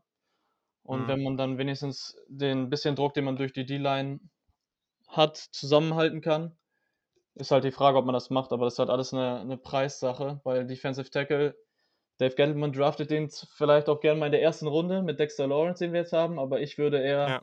anstatt die teuer zu bezahlen, vielleicht mal auch in der dritten, vierten Runde danach Ausschau halten und lieber in Edge vielleicht noch mal in der Free Agency was machen. Okay, ja, das ist auf jeden Fall schon mal sehr interessant. Ganz kurz einmal, damit ihr auch Bescheid wisst. Die Giants, wenn wir auf die Draft gucken, haben ja den 11. Pick, zweite Runde 42 und in der dritten an 76. Also ja, jetzt nichts Außergewöhnliches, aber es, es ist solide. Damit kann man was anstellen auf jeden Fall. Haben da auch einfach noch die normalen Picks. Also ich denke, da, ja, das, das kann man auf jeden Fall schon mal so, so machen finde es jetzt interessant, bevor wir jetzt nochmal genau auf die Draft Needs eingehen, wo, wo siehst du die Giants denn jetzt gerade? Also, was ist das jetzt für eine Offseason? Ist das jetzt ja so eine Offseason, wo du sagst, okay, man muss jetzt noch Waffen in der Offense irgendwie aufbauen und, und wenn man das jetzt richtig angeht, dann kann man nächstes Jahr irgendwie weiter oben angreifen? Oder ja, was traust du den Giants jetzt vielleicht auch zu? Und dementsprechend, wie sollte jetzt die Strategie dann auch nach der Free Agency für die Draft aussehen? Ja, das ist echt eine gute Frage, weil die Giants sind aktuell an einem sehr spannenden Punkt. Sie befinden sich halt immer noch im Rebuild, mehr oder weniger. Und jetzt ist halt die Frage, wie man mit Daniel Jones umgeht. Viele aus der Fanbase würden ihm jetzt noch ein weiteres Jahr geben, um ihn dann zu, final zu evaluieren. Wir haben halt jetzt nur Pick 11, deswegen würde ich die Quarterback-Diskussion bei den Giants eigentlich auch nicht unbedingt äh, anzetteln. Auch wenn ich denke, dass im, im Draft 4 echt sehr spannende Quarterback-Prospects sind. Und wenn da einer an 11, sehr unwahrscheinlich, noch da wäre, dann würde es mir persönlich als General Manager sehr schwer fallen, da Nein zu sagen. Ja, ich denke, die, wie die Buffalo Bills das mit Josh Allen gemacht haben, ist eigentlich ein sehr gutes Vorbild für die Giants, dass sie jetzt, sie hatten ja auch letzte Saison eine Top 10 Defense, äh, waren Neunter in Points allowed mit der Defense Und ja, da sollten sie jetzt Daniel Jones die perfekten Umstände geben, um ihn dann im nächsten Jahr final zu evaluieren, um dann zu gucken, ist er dieser Franchise Quarterback, den die Giants brauchen, oder ob man dann im nächsten Jahr vielleicht von Daniel Jones weggeht und versucht, den dann guten Kader mit einem besseren Quarterback zu besetzen. Aber in diesem mhm. Draft sollte es der, das Augen, Hauptaugenmerk auf die Offense legen und halt Daniel Jones perfekte Umstände geben, dass ihm die Ausreden genommen werden, warum er nicht der Franchise Quarterback ist. Mhm. Ja, okay, macht Sinn. Ist ja auch ganz interessant, weil wir müssen, man muss echt realistisch sehen, nicht nur, dass die Teams eh, die da jetzt schon sind, großes Interesse haben oder weit vorne sind, ne? Es sind ja auch bis auf Platz, auf Platz 8 und so weiter, ne? Also ähm, sind ja überall, also wenn man jetzt guckt, ähm, wir haben jetzt mittlerweile bei Philly weiß man nicht auf 6, 7 Detroit, 8 Carolina, 9 bei Denver kann man sich auch nicht sicher sein, bei Dallas, ne? Vielleicht tradet auch San Francisco noch hoch und sind vielleicht auch noch gewillt, ein bisschen aggressiver zu sein, weil der restliche Kader halt schon eher steht ich weiß auch nicht, ob das jetzt die Draft ist für die Giants, um wirklich da was, in, also da zu versuchen, da was zu machen, ähm, weil halt viele Teams auch nochmal in einer besseren Position sind und das echt teuer werden könnte. Und da gehe ich vielleicht sogar mit, äh, besser zu sagen, okay, wir gucken jetzt noch mal ein Jahr, wir, wir geben uns jetzt die beste Chance. Vielleicht äh, rutscht auch der ein oder andere Spieler durch, der sonst halt höher gegangen wäre. Und nächstes Jahr, nächstes Jahr ist auch eine relativ tiefe Quarterback-Klasse. Ne? Wir wissen noch nicht, wie gut die in der Spitze sein wird. Aber gleichzeitig ich bin mir schon sicher, dass da ein, zwei, drei Jungs dabei sein werden von dieser Gruppe an spannenden Quarterbacks für nächstes Jahr, die ja zumindest mal sehr, sehr solide sein sollten. Und deswegen ähm, finde ich das auf jeden Fall ganz interessant. Wer wäre dann, wenn die jetzt einfach an elf bleiben? Ne? Wir sagen jetzt mal, an elf bleiben mhm. die. Einer tradet noch hoch. Es gehen auf jeden Fall vier Quarterbacks vor, vor, den, vor den Giants. Ähm, das heißt, so viele andere Spieler können gar nicht gehen. Also man wird wahrscheinlich immer noch einen sehr, sehr guten anderen äh, bekommen. Also man kann damit rechnen, dass man zum Beispiel, ähm, ich weiß, also ich, ich würde damit rechnen, dass einer von Devontae Smith und, ähm, und äh, Jamal Chase noch da ist. Ich würde äh, würd damit rechnen, dass vielleicht auch der zweite oder drittbeste Offensive Tackle noch auf dem Board ist und so weiter und so fort. Auch vielleicht auch ja, auf, relativ sicher noch einer der gut besseren Cornerbacks. Ne? Also wenn wir jetzt äh, auf den Konsens gucken, sind das ja, sind das ja vor allem, ähm, jetzt fallen mir die Namen gerade natürlich nicht ein, äh, Patrick Sertain und, und Caleb Farley, so heißen die genau. guten beiden. Genau. Ähm, und ja, was wäre so deine Präferenz an der Stelle? Ja, ich finde es auch mega schwer vorherzusagen, genau, was in der Top 10 passiert. Eigentlich ist ja nur Pick 1 in Stein gemeißelt und danach kann man es überhaupt nicht vorhersehen. Meine Priorität Nummer 1 wäre eigentlich Wide Receiver. Mhm. Aber mhm. ich bin mir da nicht ganz so sicher, ob vielleicht dann die Top 3, also ich habe für mich so die Top 3 herausgefiltert mit Jalen Waddle, Jamar Chase und Devonta Smith.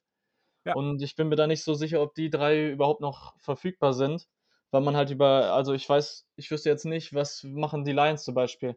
Natürlich haben sie jetzt Jared Goff und es könnte den Anschein machen, dass sie keinen Quarterback nehmen.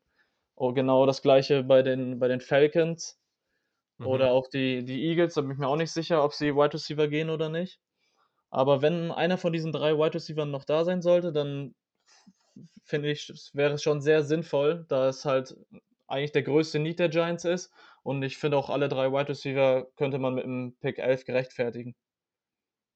Sollten, sollte, ja. nicht, äh, sollte nicht einer von ja. den Wide Receivers da sein, ja, da würde ich einfach Best Available picken.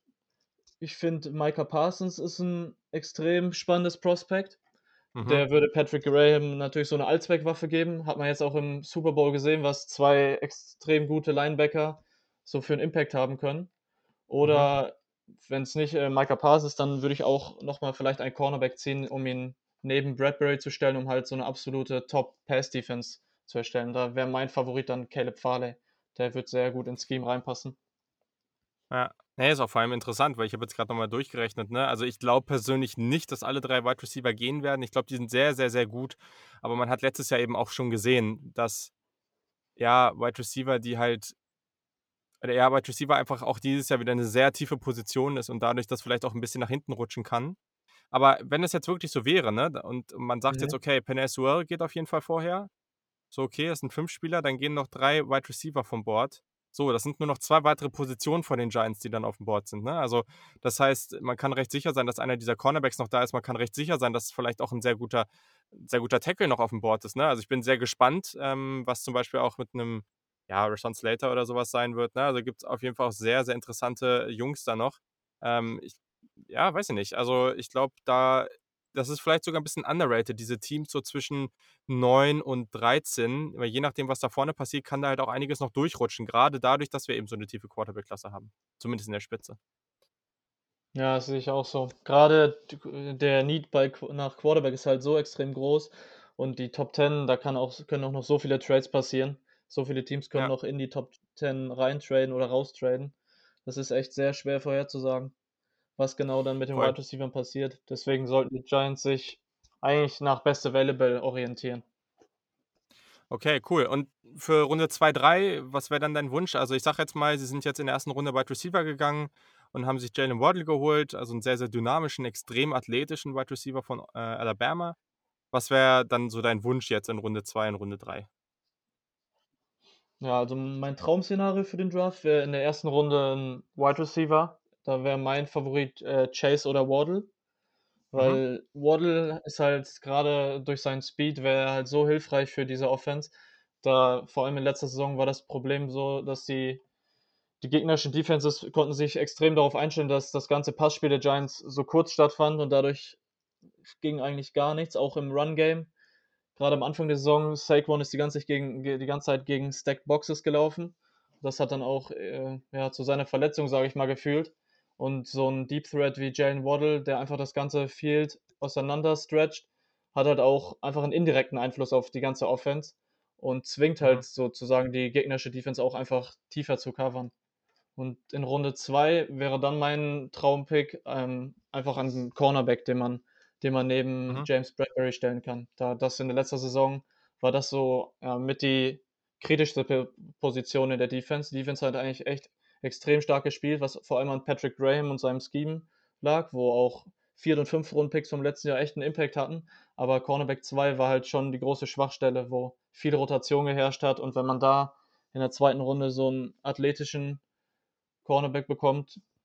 Da, ich weiß nicht, JC Horn ist wahrscheinlich noch, ist, der wird wahrscheinlich nicht in die zweite Runde fallen, aber den finde ich auch mhm. extrem spannend. Da müsste man dann halt gucken. Und ja. der dritte Need, den ich noch sehe, in Runde 3, würde ich dann persönlich ähm, nach dem Cover-Linebacker Ausschau halten. Weil neben Blake Martinez, der eine absolute Tackling-Maschine ist, würde ich gerne einfach noch jemanden haben, der in der, in der Mitte des Feldes einfach gute Coverage spielen kann, weil das ist jetzt nicht gerade Blake Martinez größte Stärke, sage ich mal. Vielleicht ja, hast du ja da auch einen Namen auf Cover Linebacker für Runde 3. Ich hatte jetzt mal geguckt, Owosu Koramoa von Notre Dame, der ist wahrscheinlich für Runde 3 der wird, der lange wird weg, sein. Also den, lange, lange, lange, ja. Den finde ich echt richtig gut. Der hat ja auch, habe ich gesehen, schon ein paar Snaps als Slot. Er hat im Slot teilweise sogar gespielt. Der ist ja, überall, also auch Coverage. Safety, genau, genau, ah. ja. Und ansonsten habe ich mir noch also Nick Bolton, aber der ist, wird ja auch wahrscheinlich eher ja, Runde 2 und Dylan Moses. Der könnte halt eventuell in Runde 3, aber ja, da muss man dann einfach gucken. Ich würde da einfach nach einem athletischen ja. suchen mit einfach viel Upside. Was mich jetzt interessieren würde, ist mir jetzt gerade in den Kopf gekommen. Ich, ich, äh, ich schlage jetzt mal Szenario vor, erste, zweite Runde. Wenn man jetzt sagt, ähm, man geht jetzt wirklich, äh, Kai Pitts fällt ein bisschen, für mich wäre das Fallen. Mhm. Und äh, man sagt jetzt wirklich einfach nur, wir gehen einfach nur nach Board, äh, nach dem Board und nehmen den Best Player Available und ziehen dann elf Kyle Pitts als Tight End, der ja eigentlich praktisch ein glorifizierter Wide Receiver ist.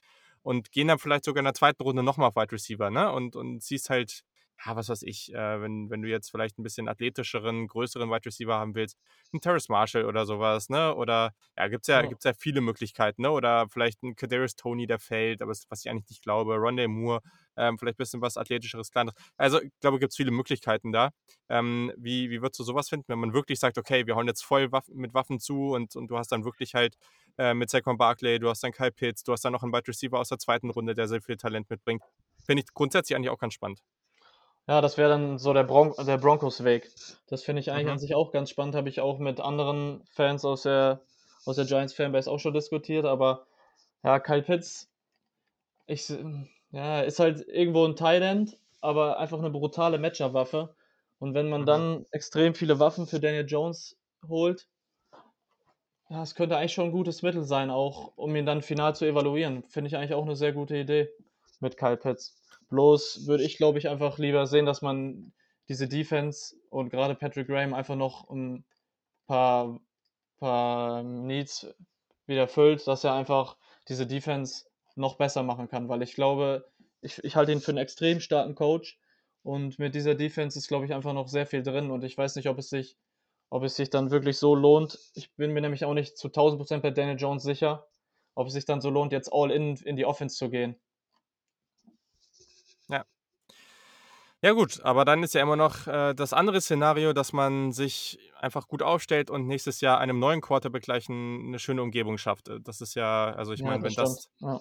das Downside davon ist, dann, ja, ich glaube, dann ist es immer noch ganz entspannt. Und das ist immer das, was ich gut finde. Es ist genau das gleiche wie mit Philly. Wenn man jetzt sagt, man, man holt sich den Quarterback nicht, man baut drumherum noch ein bisschen weiter auf, und, und schaut, was ist mit Jalen Hurts. Und wenn, ja, wenn, wenn der Quarterback ein wirklich schlechtes Jahr hat, dann ist die Wahrscheinlichkeit halt auch sehr hoch, dass man nächstes Jahr wieder einen hohen Pick hat. Und bei den Giants wahrscheinlich sogar ein bisschen höher als dieses Jahr. Das war ja jetzt auch schon, also wenn man ein richtig schlechtes Jahr hat, normalerweise ist man dann ja eigentlich ein bisschen niedriger noch oder in, in der Draft ein bisschen höher.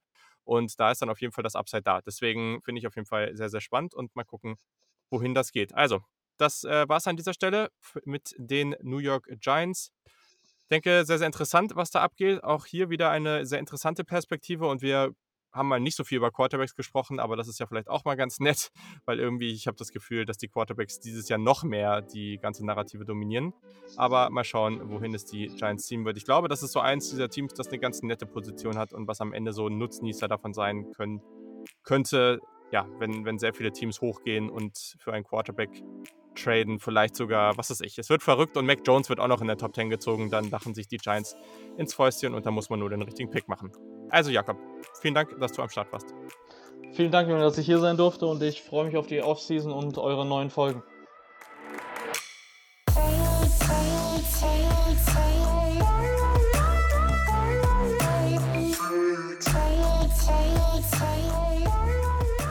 Hallo, liebe Leute, einen wunderschönen guten Tag dieses Mal. Normalerweise nehme ich immer abends auf mit den Gästen. Heute sind wir mal mitten im Tag. Es ist halb drei ungefähr. Und auch heute bin ich wieder nicht alleine, um Team Needs eines NFL-Teams zu besprechen, die vor der oder in der Free Agency vor dem Draft oder in dem Draft angegangen werden. Bei mir ist ein Fan der Detroit Lions und ich freue mich sehr, dass er dabei ist heute, weil wir ihn alle schon relativ lange kennen und schätzen. Es ist der liebe Lukas Martin. Hi, schön, dass du da bist. Hallo.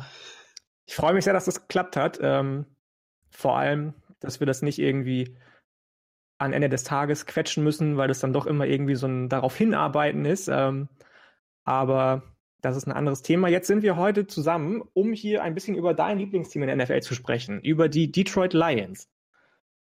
Was, ja. was sagst du zu dem aktuellen Geschehen rund um die Lions. Ganz kurz angerissen, wir haben nur 15 Minuten Zeit ungefähr, wie immer mit allen Leuten, die die Draft Needs besprechen, die äh, GM-Wechsel, Trainerwechsel, Jared Goff ist gekommen als neuer Quarterback. Wie ist deine Einschätzung dazu? Ja, wir sind im Umbruch. Das kann man genau so sagen. Und man hat, ähm, ich glaube, Adrian hat das so schön gesagt, man hat äh, ihm jetzt auch einen Sechsjahresvertrag gegeben und man rechnet auch damit, dass wir einfach über einen längeren Zeitraum jetzt wieder brauchen werden, um die Ziele von unserem neuen Headcoach Dan Campbell zu erreichen. Und ich denke, hier ist ja ganz, ganz viel drin. Ich bin unglaublich gespannt, aber auch begeistert von dem, was äh, Holmes, der neue GM, jetzt macht, aber auch im gesamten Coaching-Staff. Also man hat ja in der, in der Twitter-Blase ja durchaus die eine, eine oder andere kritische Stimme gesehen, die gesagt hat, hm, was ist das für ein Coach? Und ja, er will dann vom, er spricht dann vom Kniebeißen im ersten, im ersten Interview. Das war mhm. bestimmt ein bisschen martialisch. Das ist vielleicht nicht die Art von Rede, die man mag, der ein oder andere. Ich fand sie primär nicht schlecht. Ich fand es falsch, dass man oftmals schon drauf geschlossen hat, was für ein Football am Ende da irgendwie gespielt wird, weil das hat er einfach nicht gesagt. Es ging einfach um das Mentalitätsding und ich bin großer Fan von diesem, ja, wie, wie möchte ich mein Team haben, dieses äh, Pursuit zum Ball, dass jeder um jeden Ball kämpft. Und ich bin begeistert, war ich aber auch schon bei Matt Patricia damals. Von daher kann mich das auch am Ende, äh, ja, kann mir das irgendwo auf die, auf die Füße fallen. Aber nein, ich glaube, man hat hier wirklich einen Neustart für das ganze Team im Front Office und auch auf der Trainerposition. Und ich blicke der Lions Zukunft sehr, sehr positiv entgegen. Gerade auch, du hast angesprochen, der Goff-Deal. Wir bekommen zwei First-Round-Picks, leider keine in diesem Jahr, aber 2022, 2023, Die Rams hoffen natürlich, den Super Bowl zu gewinnen. Dann wären sie ein bisschen später, die Picks. Aber vielleicht ist ja ein Jahr dabei, wo es nicht so gut läuft. Und dann haben wir auch einen frühen First Rounder mehr. Selbst wenn er spät ist, der First Rounder, am Ende sind es zwei First Rounder. Das heißt, du kannst deinen Spieler, den du auswählst, noch mit der Fifth-Year-Option ausstatten, was ja für NFL-Teams auch immer relativ wichtig ist. Deswegen zum Beispiel die Ravens noch in Runde 1 reingetradet sind für Lamar Jackson, aber das ist alles Zukunftsmusik. Schön, dass du das einmal so zusammengefasst hast. Wir machen gleich weiter mit der Free Agency, durch die Jared Goff quasi oder bevor der gekommen ist. Ähm, was ist deine größte Priorität in der Free Agency? Die kommt ja immer noch vor dem Draft. Siehst du ganz klar Wide Receiver, Kenny Golladay als Top-Prio oder sagst du, nee, nee, da gibt es noch andere ja, Geschichten, doch. die vorher. Ja, doch, also gibt zwei Sachen. Also ich, also ich sag ganz ehrlich, also wir brauchen Druck auf den Quarterback und wir brauchen einen Wide Receiver 1. Wir haben im Team mit Kenny Golladay einen Wide Receiver 1, da müssen wir gar nicht drüber diskutieren. Hier muss natürlich versucht werden, ihn zu halten. Der wird natürlich auch dementsprechend viel Geld verlangen. Man kann ihn vielleicht nochmal mit dem Franchise-Tag äh, ja, da lassen, aber der Franchise-Tag liegt dieses Jahr auch irgendwo bei 18 Millionen. Also günstig wird das nicht. Der Goff-Deal hat noch ein paar, ja, paar Zahlen ins, äh, ja, ein paar hohe Zahlen ins Team gebracht. Von daher haben wir da gar nicht so viel Spielraum, wie man jetzt denken mag. Ähm, trotzdem glaube ich, muss der Wide Receiver 1 irgendwo eine Priorität sein. Selbst mit, äh, selbst im Rebuild ist das unglaublich wichtig, dass wir hier Goff eine, ja, eine, ein Sicherheitsnetz geben, den er immer wieder anspielen kann. Falls es mit Golladay nichts wird, hätte ich dann auch nichts gegen so einen Allen Robinson, der jetzt auch in die Free Agency kommt. Ich denke, der wäre auch ein adäquater Ersatz bei der ganzen Sache, aber natürlich auch Pass Rusher und Linebacker. Romeo Okwara, der Bruder von Julian Okwara, den wir im letzten Draft geholt haben, wird jetzt auch Free Agent. Der hat natürlich, wie soll es anders sein, in seinem Vertragsjahr im letzten, im vierten, das war ja kein First-Round-Pick, genau, ähm, jetzt eine brutale Saison gespielt, 10 Sacks, war der Sack-Leader im Team. Trey Flowers war leider lang verletzt. Und wir wird trotzdem bleiben, oder sind wir uns einig? Ich denke, ich denke, man wird ihn versuchen zu halten. Aber man muss auch dann gucken, gute Pass-Rusher sind irgendwo auch relativ teuer. Unser Glück kann aber sein, dass es halt nur ein Jahr war, in dem er jetzt gut war, ähm, womit man dann so ein bisschen auf die Preisbremse drücken kann. Und wenn nicht, hat man sich ja schon während der Saison Everson Griffin geholt gehabt. Der kam auch nie so richtig in den Tritt. Den hat man äh, als zweites Team aus Dallas geholt. Vielleicht kann man den als kostengünstige Alternative halten.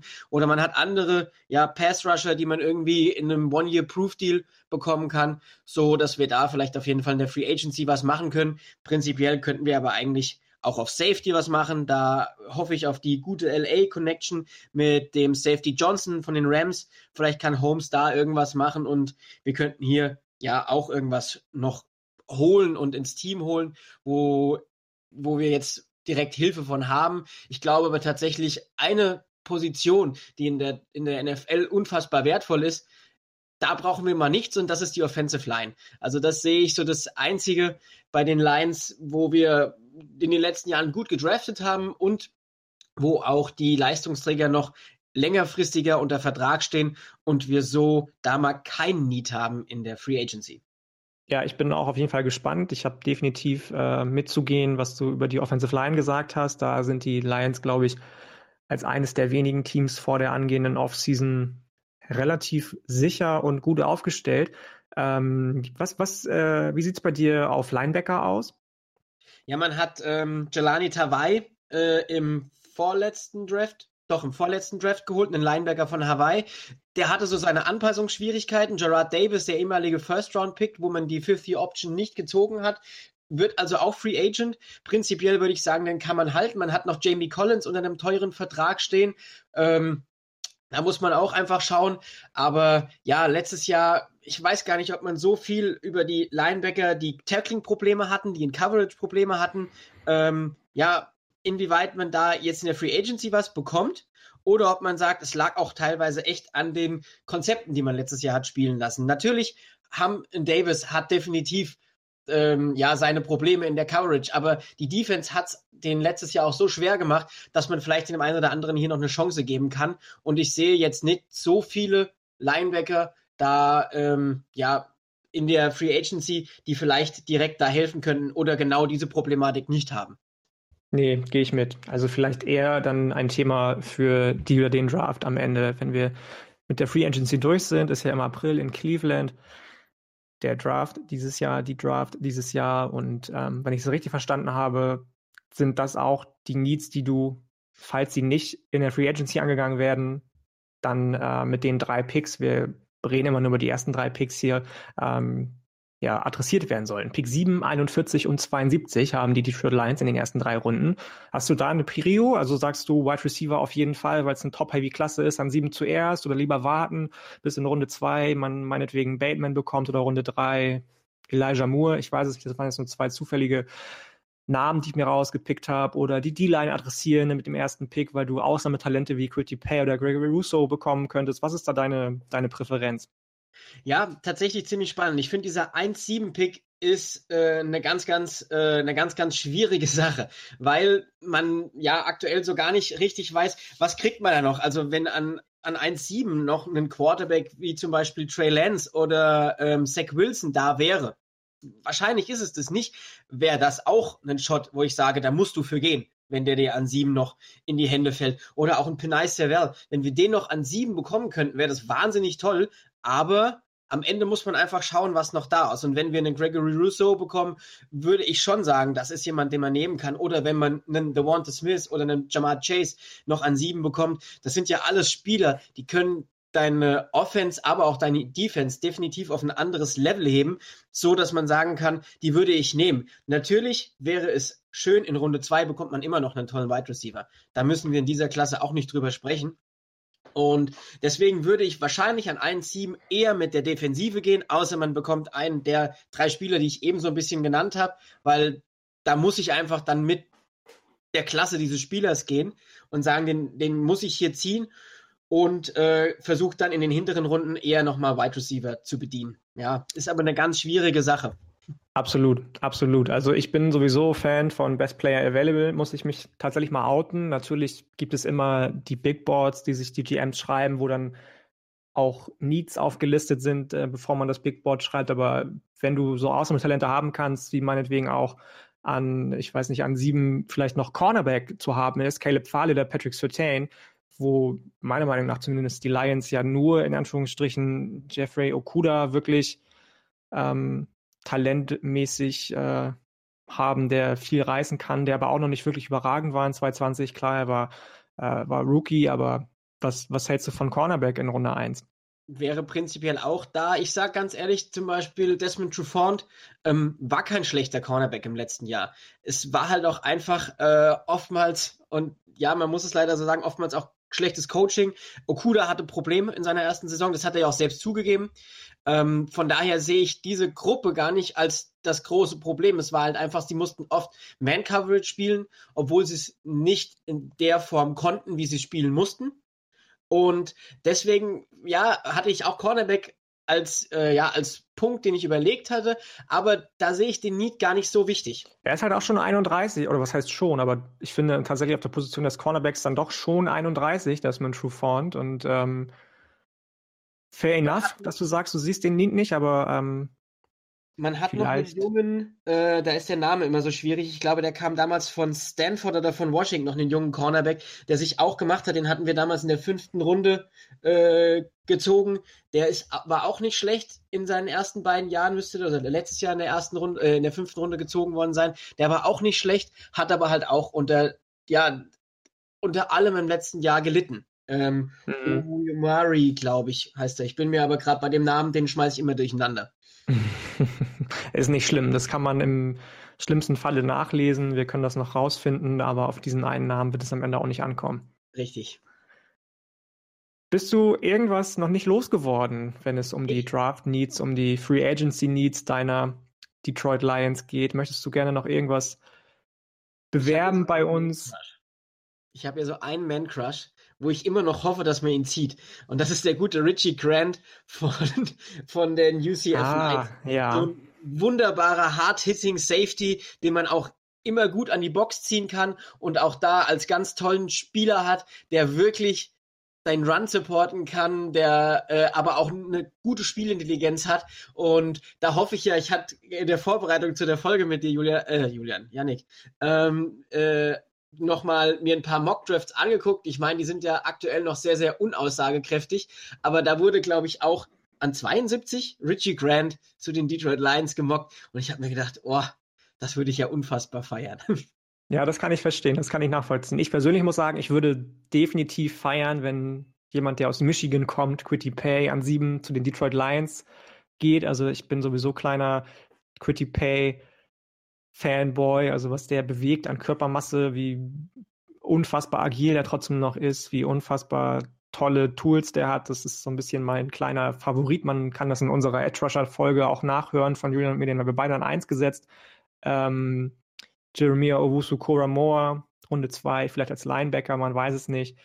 Aber das werden wir alles sehen im, im April. Vielen, vielen Dank schon mal für deine Insights in Sachen Detroit Lions. Möchtest du noch Werbung machen für irgendwas, mein Lieber?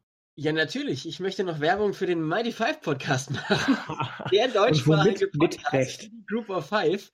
Äh, nein, also ihr wisst ja, die meisten, die euch hören, haben bestimmt auch schon mal von mir gehört. Ich bin der Host vom Mighty Five Podcast und ich würde mich natürlich über jeden äh, Hörer freuen. Bei mir geht es um die Group of Five, die leicht vergessenen Teams in der, im College Football. Aber ja, die brauchen ganz viel Liebe, weil es ganz tolle Teams sind, weil es unglaublich interessante Teams sind und weil wir auch aus diesen ja, Colleges NFL-Stars haben, die am Ende irgendwo sehr, sehr wichtig werden und vielleicht nicht auf der, große Bühne, auf der großen Bühne des Power Fives gespielt haben.